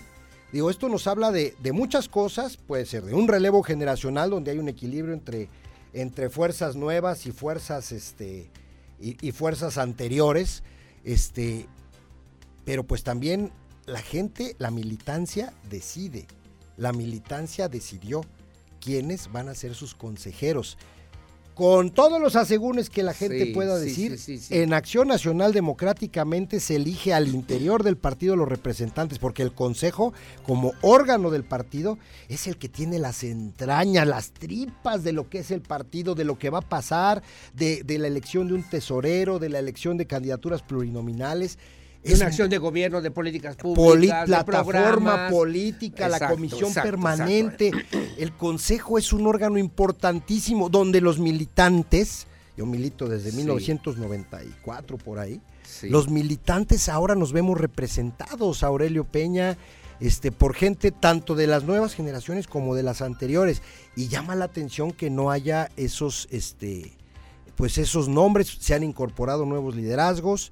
Me gustó el discurso de Leonor, me gustó, creo que es coherente con lo que está pasando en el partido, aunque a muchos no nos guste, pero de que sí. seguimos jugando a hacer democracia y a, y a demostrarlo, pues ahí seguimos. Y mientras ese- avancemos en ese camino, pues la gente nos va a creer, porque en serio sí, sí, sí hay de otra, ¿eh? Dicen, es que no, que no hay candidato todavía, que la oposición, que las alianzas, pues si no se diera una alianza, lo cual sería muy sano, eh, con Acción Nacional sí hay de otra. Y la alianza, como decía Mauricio Curi, pues es con el pueblo. Sí, con la ciudadanía. La alianza es con la ciudadanía. Con la ciudadanía. Sí, la, bueno, es sí, el pueblo Sí, sonó, sonó, sí, sí, yo también, bueno, son- son- pero- sonó a vocablo de otro partido, pero ¿sabes qué? Que hay la, que ciu- matizarle, la ciudadanía es pueblo, papá. Oye, na- nada más el rápido, el tiempo se va a terminar, son las 7:43 de la mañana, pero por ejemplo, consejeros nacionales, consejeros nacionales quedaron Ana Paola López Virlain, Excelente panista con también una gran trayectoria. Guadalupe, Guadalupe Murguía, Murguía por Gutiérrez, supuesto. Alejandra Riquelme, Alejandra Riquelme. Alcántar, Sonia Rocha Acosta, Otra panista que también este, pues tiene una trayectoria amplia, destacada. Estrella Rojas Estrella, Loreto, nuestra senadora Estrellita es Rojas. de Pepe Báez. Este, pero, pero a ver, vamos a, mantener. Sí es esposa de Pepe Báez, pero creo que ella personalmente tiene un mérito. Yo he seguido su ¿Cuál? trabajo, yo he, tra- yo, yo he seguido su trabajo en el Senado de la República. Ella participa en comisiones, con iniciativas, no falta las sesiones. Está haciendo lo que le toca hacer como senadora. Tiene contacto permanente con, con, con la ciudadanía. Yo personalmente a donde voy la encuentro, la veo, bueno. la veo saludando Qué a la bueno, gente. bueno. Vamos, eh, esa cercanía de Estrella, hay- también hay que verla, hay que seguirla. Hay que seguirla, a ver si tenemos oportunidad de platicar con ella. Selene Salazar Pérez, que hoy es presidenta de la mesa directiva del Congreso del Estado, y la doctora Marta Elena Soto Obregón, secretaria de Educación. Pues nada más para que veas este la calidad de personajes y de, de mujeres que nos van a representar en el Consejo Nacional. Ellas son las mujeres que nos van a representar. Ahora, hombres en el Consejo Nacional, Óscar Adrián Gómez Niembro, el director del DIF, el director eh, actualmente del DIF. Ya ha estado por acá, ¿no? En el programa. Sí, sí, aquí claro, nos sí, hemos bueno, saludado. Sí, una, sí, que tiene por una gran, gran sensibilidad una para sensibilidad cosas. en los temas. eh, Josué David de Guerrero familia. Trápala. Chepe. Chepe. También cuate con una gran trayectoria también, con, con, con mucha presencia, muy querido por los rumbos de corregidora, este, pues actual secretario particular de, del, del señor gobernador, ¿no? Felipe Fernando Macías Eh, Olvera. de Felifer, ¿qué te Felifer. puedo decir? Pues eh, Felifer tiene mucha presencia en todos lados, es un cuate también muy activo, proactivo. Recientemente un foro eh, sobre la, la reforma al Código de Procedimientos Civiles y Familiares, este, que aquí en Querétaro fue un éxito. Sí, lo sé. Se obtuvieron realmente puntos de vista académicos muy interesantes.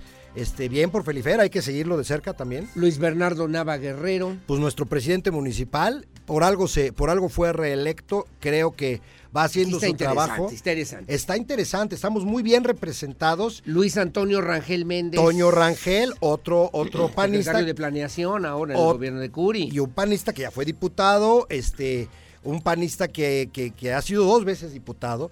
Ha estado también muy cerca de la gente, muy cerca de los gobiernos, un cuate conciliador, joven.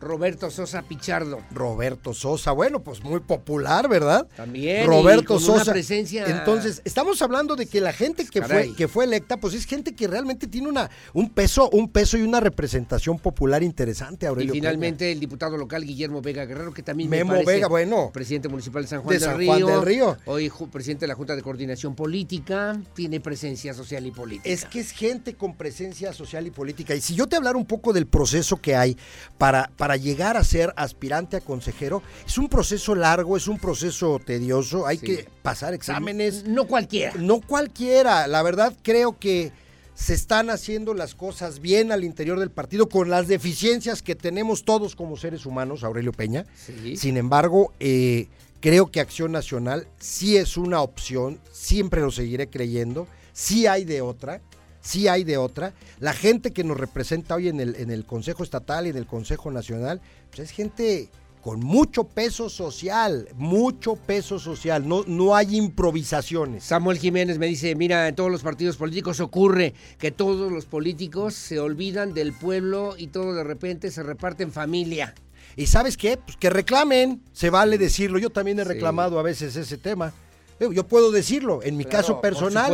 Oye, tengo, tengo militando 30 años en el Partido Acción Nacional y no he tenido yo todavía una oportunidad, la sigo buscando, pero pues, no por eso. a Ya llegará el tiempo, Ya llegará y si no llega, pues tampoco no pasa Bueno, nada, ¿verdad? Mi querido, mi querido Alfonso Poncho Rodríguez, como siempre, muchas gracias. 7:47 de la mañana, ¿dónde te podemos seguir? ¿Dónde te podemos leer? 442-274-2518 es mi WhatsApp y pues en Facebook, arroba Poncho Rodríguez. Bueno, como siempre, muchas gracias. Gracias a ti. Abrazo siempre con cariño a Gracias. la familia.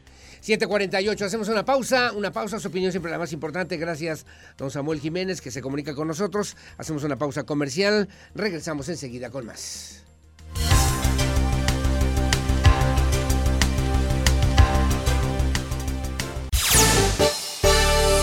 Bueno, muy amable, gracias. Las 7.54, en unos minutos más vamos a platicar con las jóvenes paristas que nos acompañarán el día de hoy en esta mesa de trabajo y que, bueno, obviamente con la voz de, de estas facultades unidas vienen también a expresar una serie de situaciones que vamos a escuchar con mucha, con mucha atención después de las 8 de la mañana.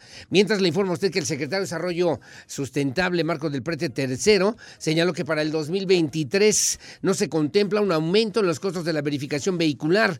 Esto en el estado de Querétaro. Además, refirió que buscarán homologar la verificación con el Estado de México y también con la Ciudad de México, que forma parte de la megalópolis, para que los automóviles de aquellas entidades que circulan en Querétaro también contribuyan al cuidado del medio ambiente y también cumplan con la verificación vehicular. Así lo refirió Andrea Martínez, mi compañera reportera, tiene los detalles. Para el 2023 no se contempla un aumento en los costos de la verificación vehicular en el estado de Querétaro, garantizó el secretario de Desarrollo Sustentable Estatal, Marco del Prete Tercero. Explicó que se revisa actualmente este tema, pero de momento no se prevé un aumento en los costos de esta obligación que tienen los automovilistas para realizar la verificación dos veces al año de su vehículo. Además dio a conocer que se buscará homologar la verificación con el Estado de México y la Ciudad de México, que forman parte de la megalópolis, para que los automóviles de aquellas entidades que circulan en Querétaro también contribuyan al cuidado del medio ambiente. Estamos revisando, no, no, no tenemos previsto todavía, estamos, estamos revisando, estamos tratando de homologar también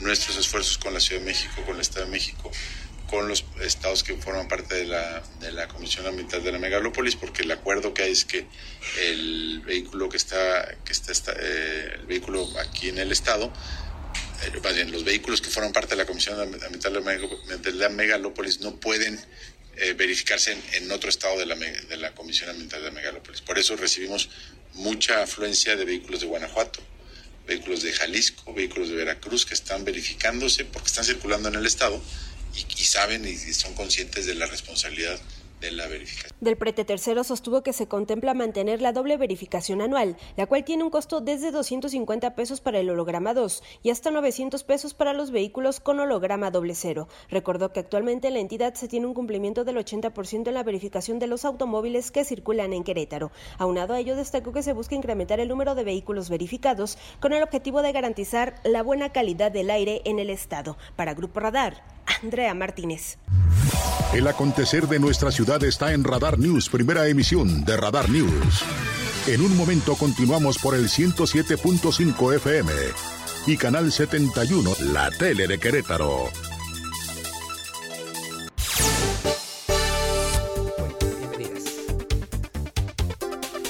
Bueno, muchísimas gracias. Son las 8 de la mañana con 4 minutos. Muy amable y gracias por seguir con nosotros aquí en Radar News en esta primera emisión. La semana pasada tuvimos oportunidad de acudir a una convocatoria que hicieron justamente las jóvenes, los jóvenes, les jóvenes integrantes de las Facultades Unidas en este tema que tiene que ver con la Universidad Autónoma de Querétaro. Nos hicieron favor de invitarnos, acudimos personalmente para que pudiéramos conocer de viva voz lo que pues los jóvenes están planteando justamente sobre esta problemática que hoy por hoy ocupa la sociedad en su conjunto y también a la Universidad Autónoma de Querétaro. Ahí establecimos un contacto de comunicación y después de eso eh, tenemos la oportunidad hoy de presentarles a ustedes en esta mesa de trabajo y me alegro mucho y me da mucho gusto escuchar. Hay más jóvenes que también ya no pudieron entrar a la cabina, que están también acompañándonos en esta mañana, pero que quieren plantear también ante estos medios de comunicación lo que es la visión que tiene, la opinión, lo que significa para ellos esta lucha, este esfuerzo que sin lugar a dudas es importante. Y reitero, y lo he dicho aquí, no solamente para la Universidad Autónoma de Querétaro, en este afán de buscar respeto, dignidad, cordura, sensatez y que no haya impunidad y al mismo tiempo que la sociedad conozca de viva voz lo que realmente pues necesitan, están planteando, están eh, sufriendo los jóvenes, las jóvenes, les jóvenes universitarios aquí en la Universidad Autónoma de Querétaro. Gusto en saludar. María, ¿cómo estás? Buenos días. Buenos días y muchas gracias por estar con nosotros. Ana, buenos días. Hola, buenos días. Gracias por acompañarnos. René, buenos días. Un gusto estar aquí. Gracias por acompañarnos y muy amable. Muchas gracias, Libertad. Buenos días. Hola, buenos días. Estamos en el día casi 20 del paro de actividades de la Universidad Autónoma de Querétaro. ¿Qué ha pasado en estos 20 días? ¿Cómo han vivido ustedes estos 20 días desde la perspectiva, desde las trincheras de la Universidad Autónoma de Querétaro? Adelante. Pues yo quisiera decir que con mucha alegría revolucionaria, eh, nos sentimos, sí, cansadas, cansados, cansades. Sin embargo, sabemos que nuestros objetivos van más allá de pronto de aquello que podemos platicar dentro de la universidad. Sabemos que, eso, que este movimiento es un memorial del futuro, de que sí se pudo cambiar lo que pensábamos que era incambiable, ¿no? Entonces, estamos desde nuestros puestos cocinando para les compas que están haciendo guardias, lavando baños, recogiendo y y limpiando, es pensando que sigue, escribiendo que sigue, eh, llenándonos también de mucha esperanza, de mucha, de mucho entusiasmo. ¿no? Estamos a 20 días, hoy son 20 días contados de lo que significa justamente este paro. Hay en este momento, porque también creo que debemos ver para no ver hacia atrás, hacia adelante, hoy hay posibilidades de que haya un posible acuerdo, como lo han propuesto entre ustedes y las autoridades. Ya hubo un acercamiento, ya hubo diálogo. ¿Cómo van al día de hoy, Libertad? Pues el día de hoy nos vamos a reunir con la rectora a las 4 de la tarde. Esta reunión es respecto a las renuncias. No es para entablar un, una negociación ya formal del pliego petitorio. Eh, sin embargo, si la negociación se va hacia ese lado, pues qué mejor, ¿no? Ya queremos regresar a clases también. sí, claro. Pero pues sí nos parece inconcebible o sea, ustedes siguen en el punto que plantearon desde el principio, de que los cuatro funcionarios que han sido señalados por alguna otra razón tienen que dejar eh, la responsabilidad que tienen al frente de la Universidad Autónoma de Querétaro. Sí, pues em, como lo hemos mencionado varias ocasiones, es un voto de confianza que se nos debe como estudiantes. Creo que nos han demostrado muchas ocasiones que, que tristemente no podemos confiar en las autoridades que están en, al frente de, de nuestra universidad y pues nada nos asegura que, que el pliego sea un papel más que se firme y, y, que se guarde y se archive y, y, no se haga nada al respecto. Sí, sí. Aparte no estábamos, no estamos pidiendo nada del otro mundo, estamos pidiendo dejar de convivir con agresores, con abusadores, con encubridores. Estamos pidiendo algo que no deberíamos pedir, sí, que es claro. respeto y dignidad dentro de Sí, nuestra sí, sí, sí, universidad. claro. Eh, María, tengo que preguntarte también sobre el tema de hasta el día de hoy, ustedes no conocen si hay alguna postura ya puntual de parte de la rectora, de parte de las autoridades universitarias para ceder en esta primera parte. Pues por esa parte es importante puntualizar que nosotros estamos abiertos al diálogo. Aquí el asunto es que pues hemos recibido como mucha presión por todas partes, ¿no? En apresurarnos a hacer trabajos rápidos y pues es algo en lo que no estamos dispuestos a ceder. Sí, claro. No estamos dispuestos a ceder en hacer trabajos mal hechos, porque no, porque realmente estamos poniendo todo nuestro empeño, todo nuestro cariño, toda nuestra ternura en manifestar todos los sentires de nuestra comunidad en el pliego. Y pues bueno, como tal, la postura hasta hace un tiempo de rectoría era como que estas personas no tenían ninguna denuncia, ninguna cosa que le buscaran. Que no es una fiscalía, que no se podía actuar en consecuencia en contra de estas cuatro personas. Pero aquí lo que se pide es mínima decencia humana y que se atiendan nuestras necesidades fuera del no, no es posible. ¿sabes? Sí, claro, sí, sí, claro. Entonces, por esa parte ha sido una postura como un poco inamovible y rígida y pues como mencionaba libertad, incoherente incluso. O sea, todavía a estas alturas, hoy tendrán este primer acercamiento, digamos, con la rectora, todavía ustedes consideran que hay situaciones que se debieron ya haber superado en estos primeros 20 días. Creo que sí.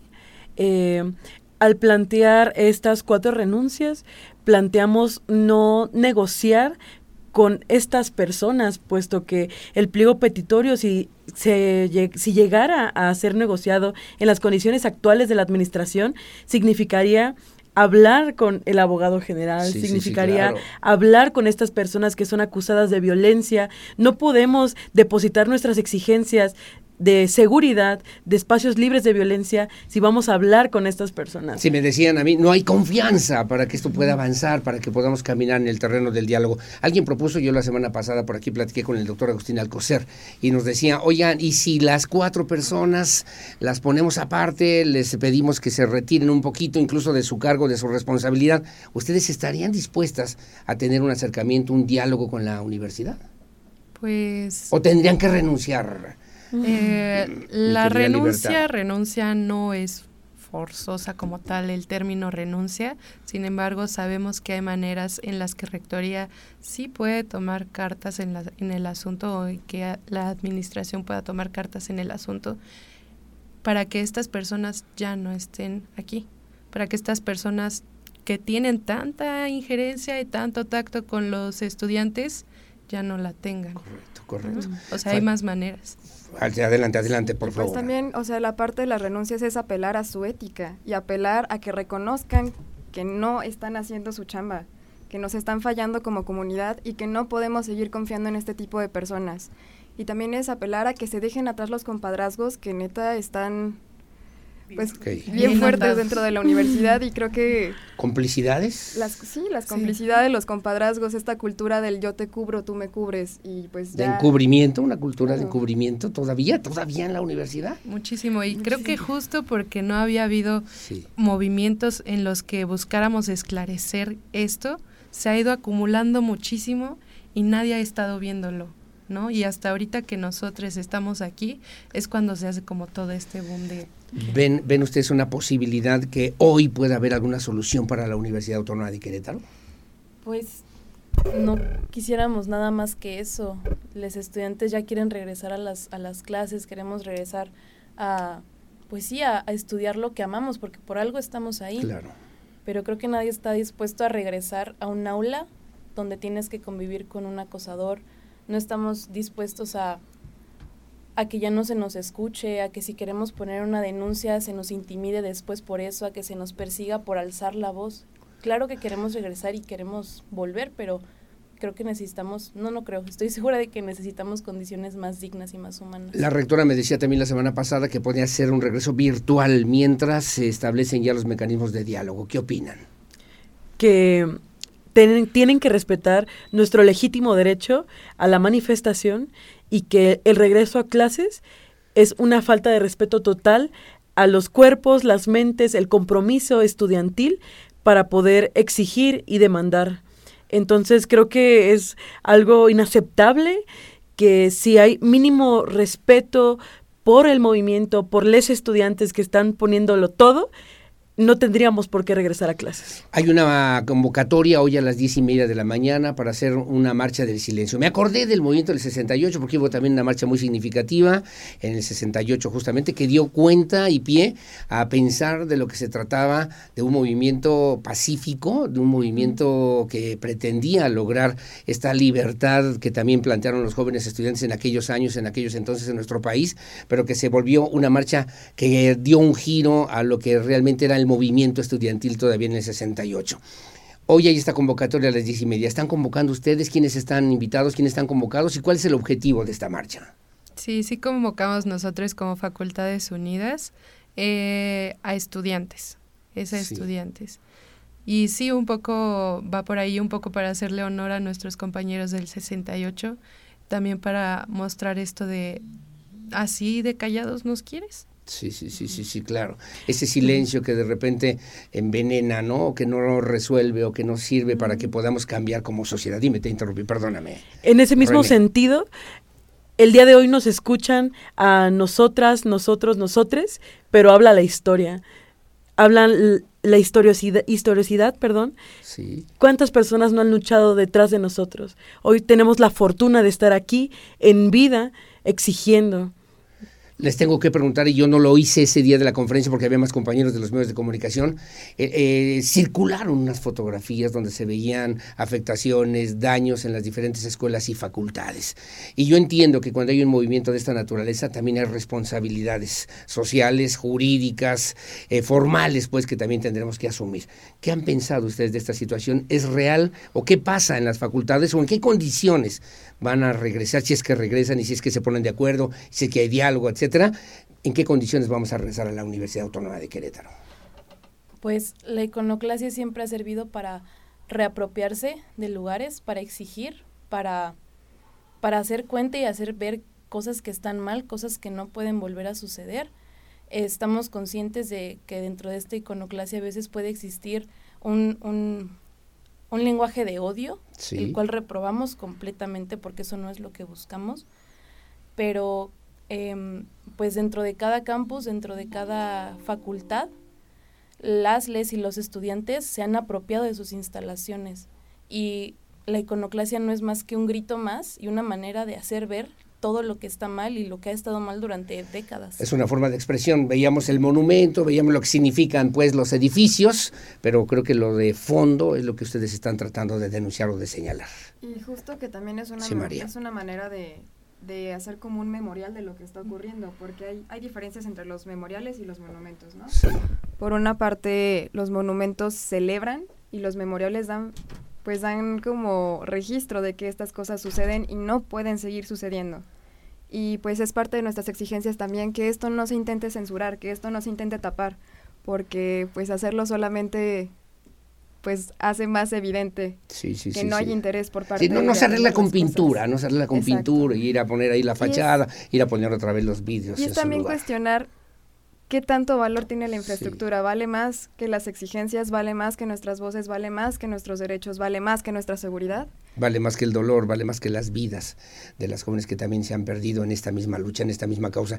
Eh, yo platiqué este fin de semana con egresadas de la Universidad Autónoma de Querétaro y me decían, yo apoyo esta lucha, son abogadas, son profesionistas, son gente que está ya en, en una forma diferente, pero yo apoyo la lucha y la causa de que tienen estas jóvenes porque obviamente están diciendo lo que nosotros no nos atrevimos a decir, están diciendo lo que nosotras, nosotros, nosotres no nos atrevimos a señalar y no tuvimos el valor de hacerlo ante una sociedad como la sociedad queretana. ¿Hasta dónde van a llegar en esta causa, en esta situación, libertad? Pues buscamos llegar más allá de nuestra escuela, ¿no? Que si bien es bien importante y siempre decimos, por lo menos que aquí estoy, esté segura, ¿no?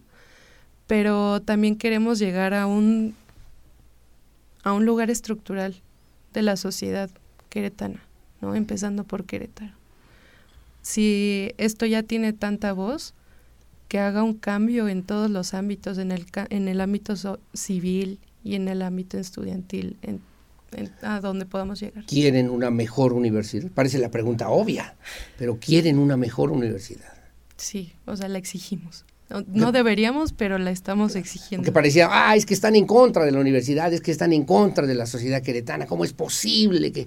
No, es una mejor universidad y que sirva como este principio en estas crisis y obviamente, decía Guillermo Federico Hegel, solo con contradicción hay avance, de repente tenemos que pensar que tiene que haber este tipo de situaciones para que nos sensibilicemos, para que tomemos conciencia, para que sepamos que las cosas aparentemente están bien, pero en el fondo hay otras situaciones que se tienen que atender y de manera urgente. Urgente. Tienen familia, tienen padres de familia, tienen papás, tienen hermanos. ¿Qué les dicen de este movimiento? Pues, por ejemplo, mi familia está lejos y de repente me llega como, como el sentimiento de decir, no les he visto ya en un rato y, y pues ahora sí que estando ocupada y estando acá chambeando es difícil como mantener la comunicación. Y pues mis papás, vaya, fueron educados de una manera distinta. Creo que es muy curioso ver cómo compartimos eso, ¿no? Entre compañeros. Sí, sí. Que nuestros padres a veces son, edu bueno, han sido educados en la cultura del silencio y que creo que esto nuevo de ver que nuestra generación ya no está en silencio, que está rompiendo con este patrón, pues lo desconocido da miedo. Y por el menos, por ejemplo, con Isopacia de repente es que se asustan y me dicen como, ay, pero cuídate mucho, pero es que cantas haciendo argüende. Y después de que dices tú, ¡ash! ¿Cómo? Entiendes que es una manera más de preocuparse, sí, y de alguna manera u otra terminan entendiéndolo y es muy bonito también sentir su apoyo y, y pues por ejemplo el otro día me pasó que me escribió mi hermana y me dice que estaba orgullosa como de lo que estamos haciendo y es como, mm. como esta sensación de tener todos los sentimientos a flor de piel y romper en llanto y decir, pues sí tenemos miedo, andamos, dicen que este, que el miedo no anda en burro. Pero, pues, o sea, tenemos miedo, pero es parte de, sacar este miedo y que el miedo te alimente y que el, que el miedo te ayuda a sentirte incendiaria. Y, te dé fuerza. Y que la, rabia también que sientes es digna y es parte también de la digna rabia. Entonces, pues también está muy chido como recibir, sí, de repente, o sea, como entender que, que no es que estén en contra de lo que estás haciendo, les asusta, pero también te acompañan. y es muy es muy bonito también poder compartir esto con ¿Cómo, ¿cómo ha sido para ti, Ana? perdóname, adelante, adelante, René. Ay, yo arrebatando la palabra. hombre, estamos aquí sin problema. En ese sentido, yo quisiera decir que también agradecerles por inculcarnos el sentido de justicia, porque al menos hablo a título personal, mi madre, mi padre y mi hermano han acompañado en cada momento el luchar por lo que es digno, defenderse con uñas y dientes por espacios donde lo nuevo nos permita pensar en lo diferente. Entonces, agradecerle mucho a nuestras familias, quienes acompañan, quienes resisten con nosotros, ¿no? Porque también desear por las mañanas que a tu hijo le vaya bien, a tu hija le vaya bien, es una forma de luchar. Entonces, gracias por inculcarnos ese sentido de no importa lo que pase, te acompañamos y te iríamos a buscar a donde lo necesites mientras estés luchando por lo que te parece justo y digno.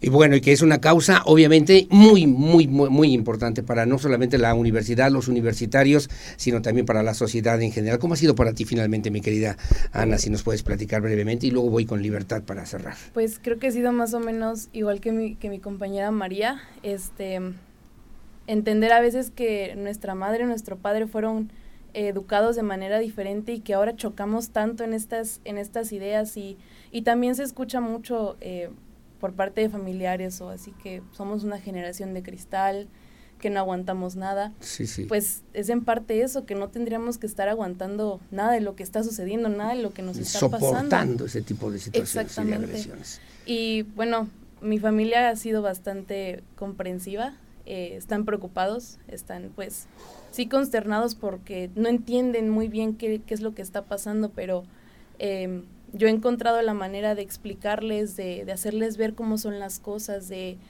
pues también de que, de que sientan que, que yo estoy en un lugar seguro, que estoy con personas que, que nos preocupamos unas por otras todo el tiempo, que em, hemos escuchado mucho que últimamente, desde que empezó el paro, la universidad se siente más segura que cuando estábamos en, en clases y, y, con una rutina como la acostumbrábamos, pero eh, sí he tenido también el apoyo de mis padres y eso es una fuerza impresionante, es una fuerza muy Muy grande. importante. Y finalmente terminaría con libertad. ¿Qué dirías a propósito, si me permites? Pues la verdad es que yo desde bien pequeñita me han enseñado mucho esto de, o sea, inculcado como, ay, mira, el movimiento EZLN, la cooperativa de Boy. Entonces, ahorita sí están como pues muy a favor, ¿no? Incluso yo diría que orgullosos de que, Qué bueno, wow. qué en bueno. un principio sí estaban como, no, eso vas a la escuela, no sé qué, casi casi de que esos valores te enseñé yo, y yo, sí, pues sí,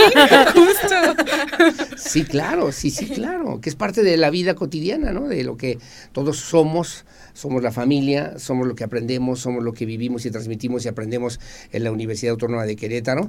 Y había por ahí también un compositor que decía, imagínate nada más, me enseñas a caminar y me, me limitas con tus fronteras, me enseñas a hablar y me pides que me calle son asuntos y, temas que para los jóvenes universitarios en esta generación, después de dos años de pandemia, después de lo que hemos vivido en este mundo, en este país, en este México, necesitamos aprender a escuchar, necesitamos aprender a valorar y me parece que lo han hecho con una gran energía, con una gran, y lo uso el término, una gran candidez, de una gran nitidez ideológica y política y social y humana que nos debe también a nosotros como queretanos, como sociedad, como medios de comunicación, servir de ejemplo de lo que realmente tenemos que decir todos los días. El valor de tu voz es el valor de la gente que tiene una conciencia social, una conciencia crítica y que sabe perfectamente bien que este entorno lo tenemos que transformar siempre en favor de todos, de todas y de todes, dicen ustedes, ¿no? Bueno, pues enhorabuena. ¿Quieren agregar algo finalmente para terminar el día de hoy y agradecerle siempre, agradecerle a María, agradecerle a Ana, son estudiantes, son sus nombres, a Libertad, a René, al haber acompañado en esta ocasión, en este espacio informativo, para hablar de este tema tan importante para la sociedad queretana. ¿Cómo quieren concluirlo? diciendo que nos sumemos, compañeras, compañeros, compañeres, sumémonos porque este paro estudiantil no solamente es de nosotros, es por quienes fueron, por quienes somos y por quienes serán. ¿Por quiénes serán? Y pues María. también agradecer muchísimo a toda la, la gente que nos ha apoyado y que nos ha cobijado, que nos ha alimentado, que nos ha dado amor a manos llenas, de verdad muchísimas gracias y créanos que, que pues sí nos cobijan el alma muchísimo, de verdad muchísimas gracias y pues hasta que la dignidad se haga costumbre. Hasta que la dignidad se haga justicia. Ana, ¿cómo terminas? Pues agradeciendo este espacio porque es una manera que en la que vamos a llegar a más personas, en la que vamos a seguir alzando la voz y pues también eh, agradeciendo a toda la comunidad estudiantil, a la sociedad civil que se nos ha unido, que nos lleva comida, que nos preparan de desayunar, que todos los días están ahí haciendo guardias, cuidando, echándonos la mano en muchísimas cosas, con mucho agradecimiento. Libertad, terminamos. ¿Cómo? Mm, pues sí, igual agradeciendo también este pues a los compas no que están en nuestro campus que están acuerpando el movimiento que están en las puertas también a los que eh, en redes sociales o sea nos, nos ayudan un, un buen no también a los padres de familia que pues están apoyando a que sus hijos vayan a este movimiento que sin precedentes no Eh, también a ti porque A pues orden. Nos orden. brindaste un espacio muy bonito no A la orden, a la orden. Mi cariño, mi respeto, mi admiración, siempre, siempre para ustedes, porque representan, estamos escuchando una canción de Mercedes Sosa a propósito de los estudiantes, porque son la levadura del pan que saldrá del horno con toda su sabrosura. Que así sea, que así sea, para el bien de Querétaro y para el bien de la universidad. Que tengan buenos días. Igualmente, muchas gracias. Muchas gracias, enhorabuena. Son las 8 de la mañana con 27 minutos. Su opinión siempre la más importante, 442-592-1075. Radar News, primera emisión. Hacemos la pausa y volvemos. Pajarillos libertarios igual que los elementos.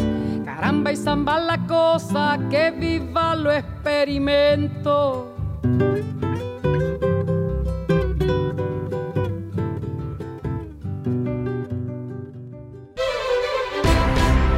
Bueno, gracias. Son las 8 de la mañana con 34 minutos. Gracias por el favor su compañía, también los comentarios y opiniones. Vamos al programa Transporte Gratuito Acercándote. Es una acción que forma parte de la estrategia integral de movilidad que ha implementado el gobierno, el gobierno municipal de Querétaro. Son 12 rutas disponibles en las siete delegaciones de la capital para trasladar de manera gratuita a las y los queretanos. Son camiones del transporte acercándote, son de color amarillo, tienen rutas y paradas definidas y con este programa de transporte gratuito, bueno, pues la idea es apoyar a la economía, a la economía familiar y acercar a la gente a los destinos después de la reingeniería también de rutas que está planteando, que van coadyuvando en el Instituto Queretano del Transporte. Me voy a enlazar con mi compañero y amigo Mar Martis. Él está justamente a propósito del arranque de estas, de estas nuevas rutas del transporte acercándote en el municipio de Querétaro. Te saludo con mucho gusto, mi querido Mar. ¿Cómo te va? Muy buenos días.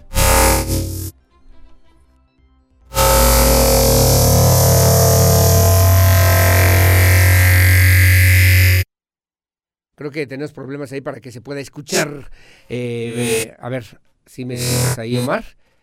Bueno, mientras le voy diciendo a usted que eh, con este programa de transporte gratuito, la idea, le decía yo, es apoyar a la economía familiar. El municipio pretende también impulsar pues estos programas que sirven para apoyar a la economía de las familias, generar ahorro en eh, pues en nuestra economía, en las los bolsillos al utilizar el transporte gratuito y con este programa de transporte acercándote se espera atender a poco más de 20 mil traslados diarios. Además eh, se cuenta con más de 50 mil personas que ya se han registrado formal y puntualmente ante la administración municipal, ante la Secretaría de Movilidad también del municipio. Y bueno, es necesario, si usted tiene posibilidad, si usted requiere además de, esta, de este apoyo, de esta ayuda, bueno, pues que se registre previamente en la página web del municipio de Querétaro. Mi querido Mar Martes, ya estamos listos, ya estamos al aire y te saludo con muchísimo gusto. Buen día. Buenos días, querido Aurelio. En efecto, ya estamos por acá listísimos. Súbale, súbale, hay lugares. Estamos viviendo esta experiencia del programa Acercándote y bien contentos de poder compartir con toda tu audiencia estos beneficios a bordo de una de las rutas. Son 12 en total, como bien mencionabas hace un momento, y me encuentro con el secretario de Movilidad, Rodrigo Vega, quien nos va a compartir más detalles para que ustedes también puedan ser beneficiarios de este transporte que es completamente gratuito. Conozcan las rutas, sepan cómo registrarse y eso pues evidentemente les ayude a llegar a cada uno de sus destinos. Me da mucho gusto saludarte Rodrigo, buenos días, gracias también por dejarnos vivir esta experiencia, ¿cómo estás? ¿Qué tal Martín? Muy, muy buenos días, muchas gracias por la oportunidad, estamos a sus órdenes aquí recorriendo en esta ruta 12 que va de, de la Alameda hacia Avenida de la Luz, es la ruta más larga que tenemos, tenemos alrededor de 3.000 usuarios eh, diarios en, esta ruta, de nuestras Hay que mencionar que esta mañana esta misma ruta a nosotros nos recogió en Plaza del Parque. Plaza del Parque, De ahí nos venimos por toda prolongación corregidora, bajamos a Avenida Universidad hasta llegar a la Alameda. ¿Cuál es el recorrido que estamos haciendo en este momento? de regreso que viene por Avenida Universidad, vamos a subir otra vez por Corregidora, pero vamos a pasar del lado de enfrente de Plaza de las Américas, vamos a ir un breve hasta llegar a, a, a, la zona de, de, de, de Tambor.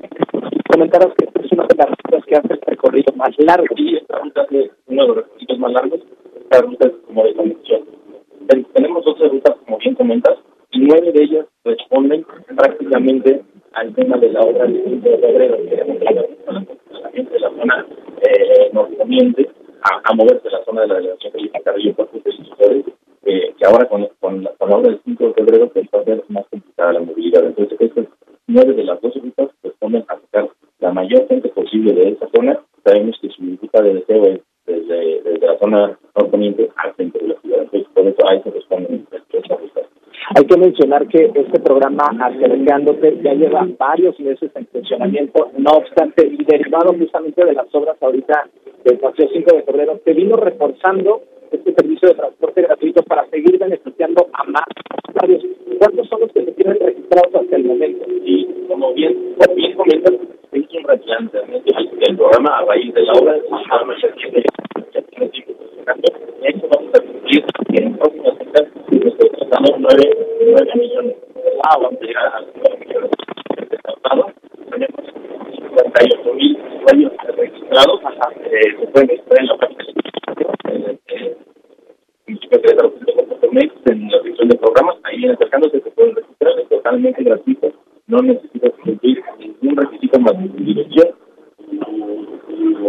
identificación y no, y no y es totalmente gratis. El usuario puede ser cualquier persona. Cualquier persona. Adelante. Adelante, por favor. En este momento están descendiendo uno de los usuarios de esta unidad, de esta ruta en la que vamos nosotros. Entonces, estábamos comentando sobre el registro, que lo puede hacer cualquier persona. La persona es totalmente gratuito y lo único que buscamos con registro son temas de seguridad y sobre todo tener métricas de, de, cuántos usuarios tenemos, como te estoy comentando ahorita, sí. este, cuántos se mueven en cada ruta, eh, cuántos usuarios tenemos en cada ruta, en fin, es, es, es, el propósito de tener este registro.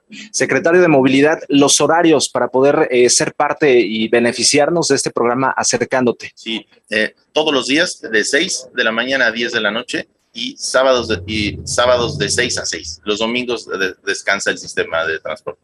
Estas 12 rutas que comentábamos hace un momento vienen también especific, es, especificadas en la página. Sí, así es. Así es. Tenemos las 12 rutas. Los, los invito a que entren a la página y, y, y, revisen esta oferta de rutas que tenemos para que pues escojan la que, las que les funcionen. Seguramente. Perdón, seguramente muchas personas se estarán preguntando cómo puedo identificar cuáles son esas rutas. Eh, ¿Tienen algún color específico? Sí, sí, nuestras rutas son estos camiones amarillos que ven en la ciudad, que dicen eh, transporte escolar. Y, y, y, están ahorita dirigidos al, al, tema de acercándote. Tienen el, el, el, el, origen destino en la pantalla al frente y ustedes pueden solo ahí en la página del de, de municipio también pueden verificar las paradas que hacen, porque te, de, eh, tenemos un control muy estricto con nuestros operadores de que hagan subidas y bajadas en las paradas autorizadas, ¿no? Para tener un mejor control y aportar también al tema, al tema de movilidad. Y además de todo, acortar tiempos, también disminuir el número de vehículos que vemos a diario en esta caótica ciudad, me parece que es también un objetivo que se está logrando. Sí, claro, ese es un objetivo eh, muy importante, aparte de beneficiar el bolsillo de, de, de los, de los ciudadanos, eh, mejorar el, el, flujo vial, tener menos coches en la calle y, este, y también eh, menos contaminación, ¿no? Eso es muy importante. Pues entonces ya lo saben, acercándote, programa de parte del municipio completamente gratuito para todos los usuarios cualquiera. Tanto tú como yo nos podemos registrar, hacer uso del mismo y pues ser parte de este registro que afortunadamente va aumentando. Así es. Así es, teníamos hace un par de meses teníamos 51 eh, 51 mil registros, hoy tenemos 58 mil, entonces va creciendo bastante rápido eh, el número de registros. Secretario, muchas gracias. A tus órdenes, amigo, aquí estamos y un saludo a todo el auditorio. Aurelio, con esto regreso contigo a cabina de Radar 107.5 en esta, la primera emisión de Radar News. Gracias, mi querido Omar Martins. Te mando un abrazo, muchos saludos y muy amable. Y gracias también por esta información. Solamente para puntualizar, van 58 mil ya los registros, decía el secretario Rodrigo Vega Maestre. Y obviamente, más de 20 mil traslados diarios en las siete rutas. ¿Cómo puede, ¿Cómo puede saber cuáles son las rutas, por dónde van a pasar? Por, a través de la página de municipio de querétaro.gov.mx, diagonal acercándote. Ahí lo puede usted eh, definir. Los traslados son gratuitos. Los traslados eh, pues sirven también a través de un código QR que deberán imprimirlo y presentarlo al momento de abordar la unidad y obviamente tiene que haber un registro previo a través de la página del municipio, como ya le comentábamos también. Y bueno, cuenta con 12 rutas disponibles en las siete delegaciones municipales en la capital del estado para trasladar, reitero, y creo que es importante subrayarlo, de manera gratuita a las y los queretanos que así lo requieren. Cabe señalar que los camiones del transporte son estos amarillos, transporte escolar, dice acercándote, son de color amarillo y tienen las rutas y las paradas definidas para que también usted los pueda abordar en la medida de sus necesidades. Son las 8 con 43. Gracias, hacemos una pausa. Su opinión la más importante. Volvemos enseguida con más.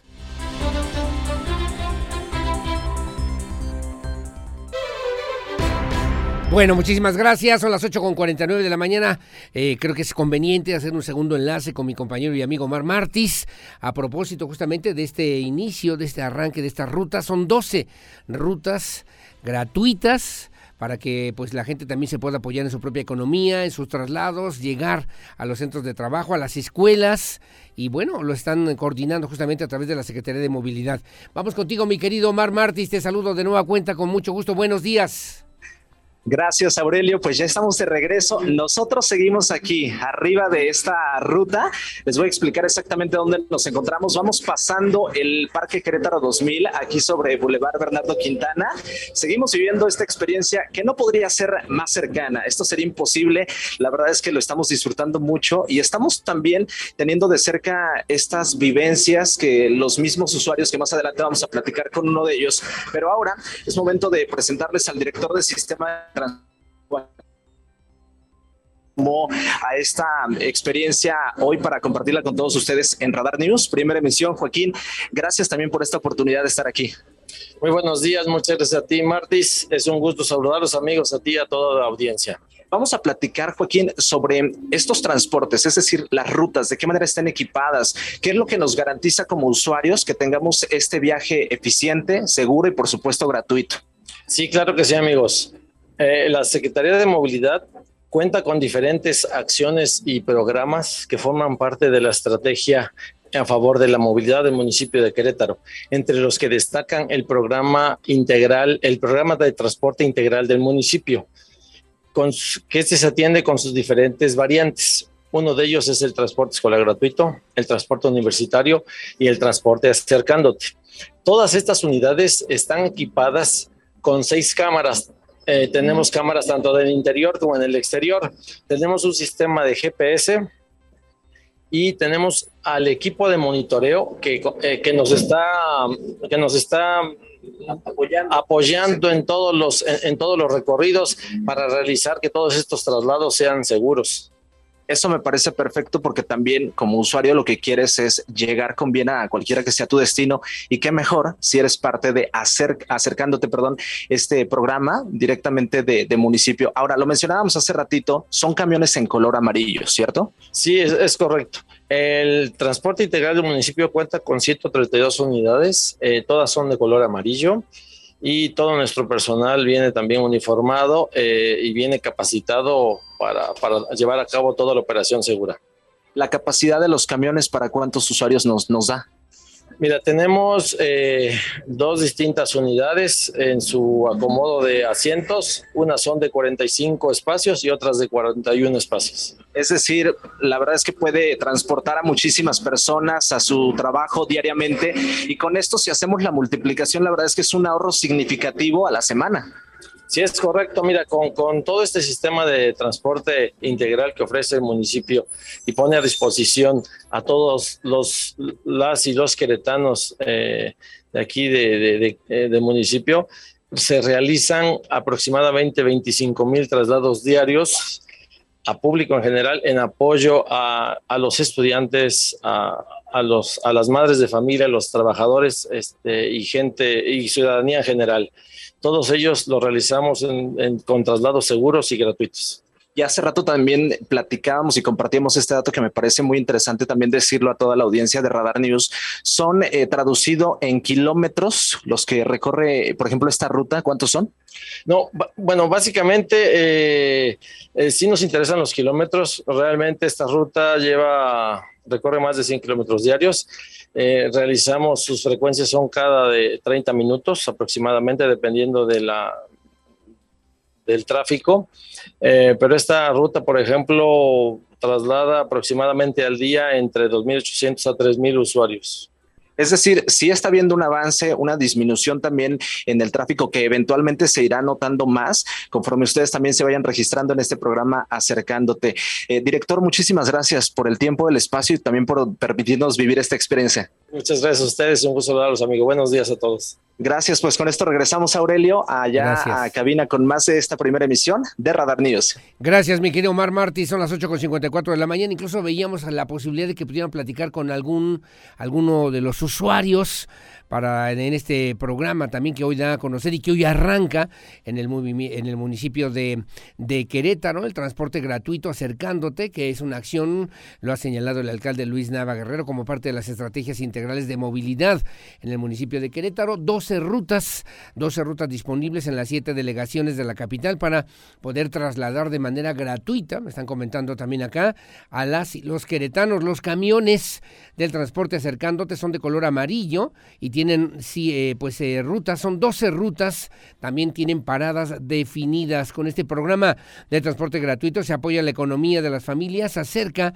de la gente también a su destino y bueno, el municipio de Querétaro impulsa programas que apoyan hoy por hoy a la economía de las familias queretanas. Con el programa también de transporte gratuito, acercándote, se realizan más de 20 mil traslados al día en esas diferentes rutas en las siete delegaciones. Ya se han inscrito alrededor, decía hace rato el secretario Rodrigo Vega Maestre, 58 mil eh, pues ciudadanos y es necesario, si usted necesita o requiere de este servicio, hacer su registro previo en la página web del municipio de Querétaro. Es importante ingresar los datos, se genera un código QR que deberá también imprimirlo y presentarlo al momento de abordar. Es importante si usted quiere conocer las rutas a través de la página o de la plataforma municipio de querétaro.com.mx diagonal acercándote ahí para que conozca usted cuáles son las rutas. Mañana nosotros estaremos en posibilidad de decirle la ruta 1 son 12, la 2, la 3 para que sepa por dónde pasa, por dónde cruzan, en qué horarios, decía hace rato también el secretario, de 6 a 10, de 6 de la mañana a 10 de la noche y también de 6 a 6 de la tarde los sábados. Domingo, domingo no existe, no hay ese servicio del transporte, del transporte eh, de esta estrategia integral de movilidad, transporte gratuito, acercándote. De nueva cuenta, mi querido Mar Martis, para ya despedirnos el día de hoy en esta edición de la primera, en su primera parte, de lo que podemos decir también, si tienes chance de platicar con alguno de los usuarios, te lo vamos a agradecer. Adelante, mi querido Mar. Buen día. Muchas gracias. La última y nos vamos. Me voy a acercar directamente con uno de los usuarios que están ya inscritos o registrados en este programa acercándote. Hermano, buenos días. ¿Cuál es tu nombre? Muy buenos días. Me llamo Raúl. ¿Cuánto tiempo llevas siendo beneficiario de este programa acercándote? O sea, desde la pandemia, eh, la verdad, pues, tanto económicamente y prácticamente yo también estoy ayudando con la ecología porque pues sí utilizo mucho el transporte y eso pues realmente yo tengo mi vehículo pero realmente prefiero utilizar el servicio porque pues así tanto ahorro un poco más de dinero y pues yo ayudo al, a la ecología ¿Cuál es la ruta que tú tomas a diario? El, yo, yo vengo desde la Juncos eh, tengo que tomar dos, dos rutas, voy eh, hacia el centro, entonces yo tengo que transbordar en Avenida de la Luz para tomar la otra línea, la de Avenida de la Luz, que me lleva hacia el centro. ¿Tu registro fue era sencilla, rápida? Sí, sinceramente es muy fácil, nada más entra uno a la página y, y es muy rápido. Excelente, pues felicidades y qué bueno que seas parte de este programa Acercarte del municipio de Querétaro. Muy amable, muchas gracias y lo recomiendo mucho. Ojalá y, hubiera más personas que utilizaran el servicio.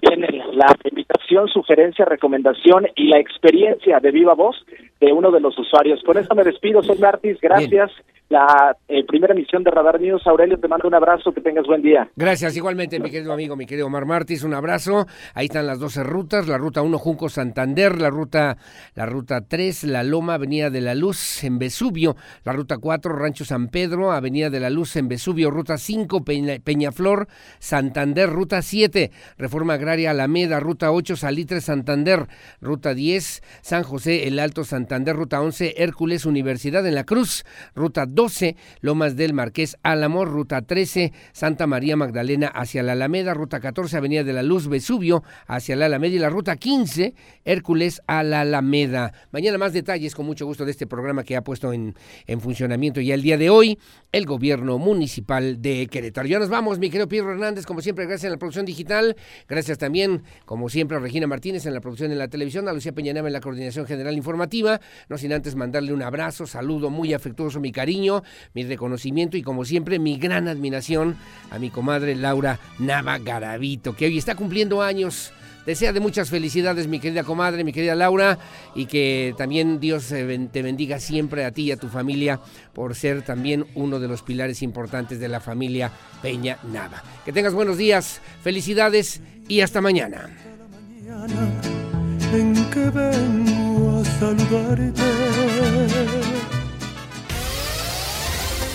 Ahora está listo para tomar buenas decisiones. Radar News con Aurelio Peña, el acontecer de Querétaro, México y el mundo. Ya lo conoce de manera veraz y oportuna.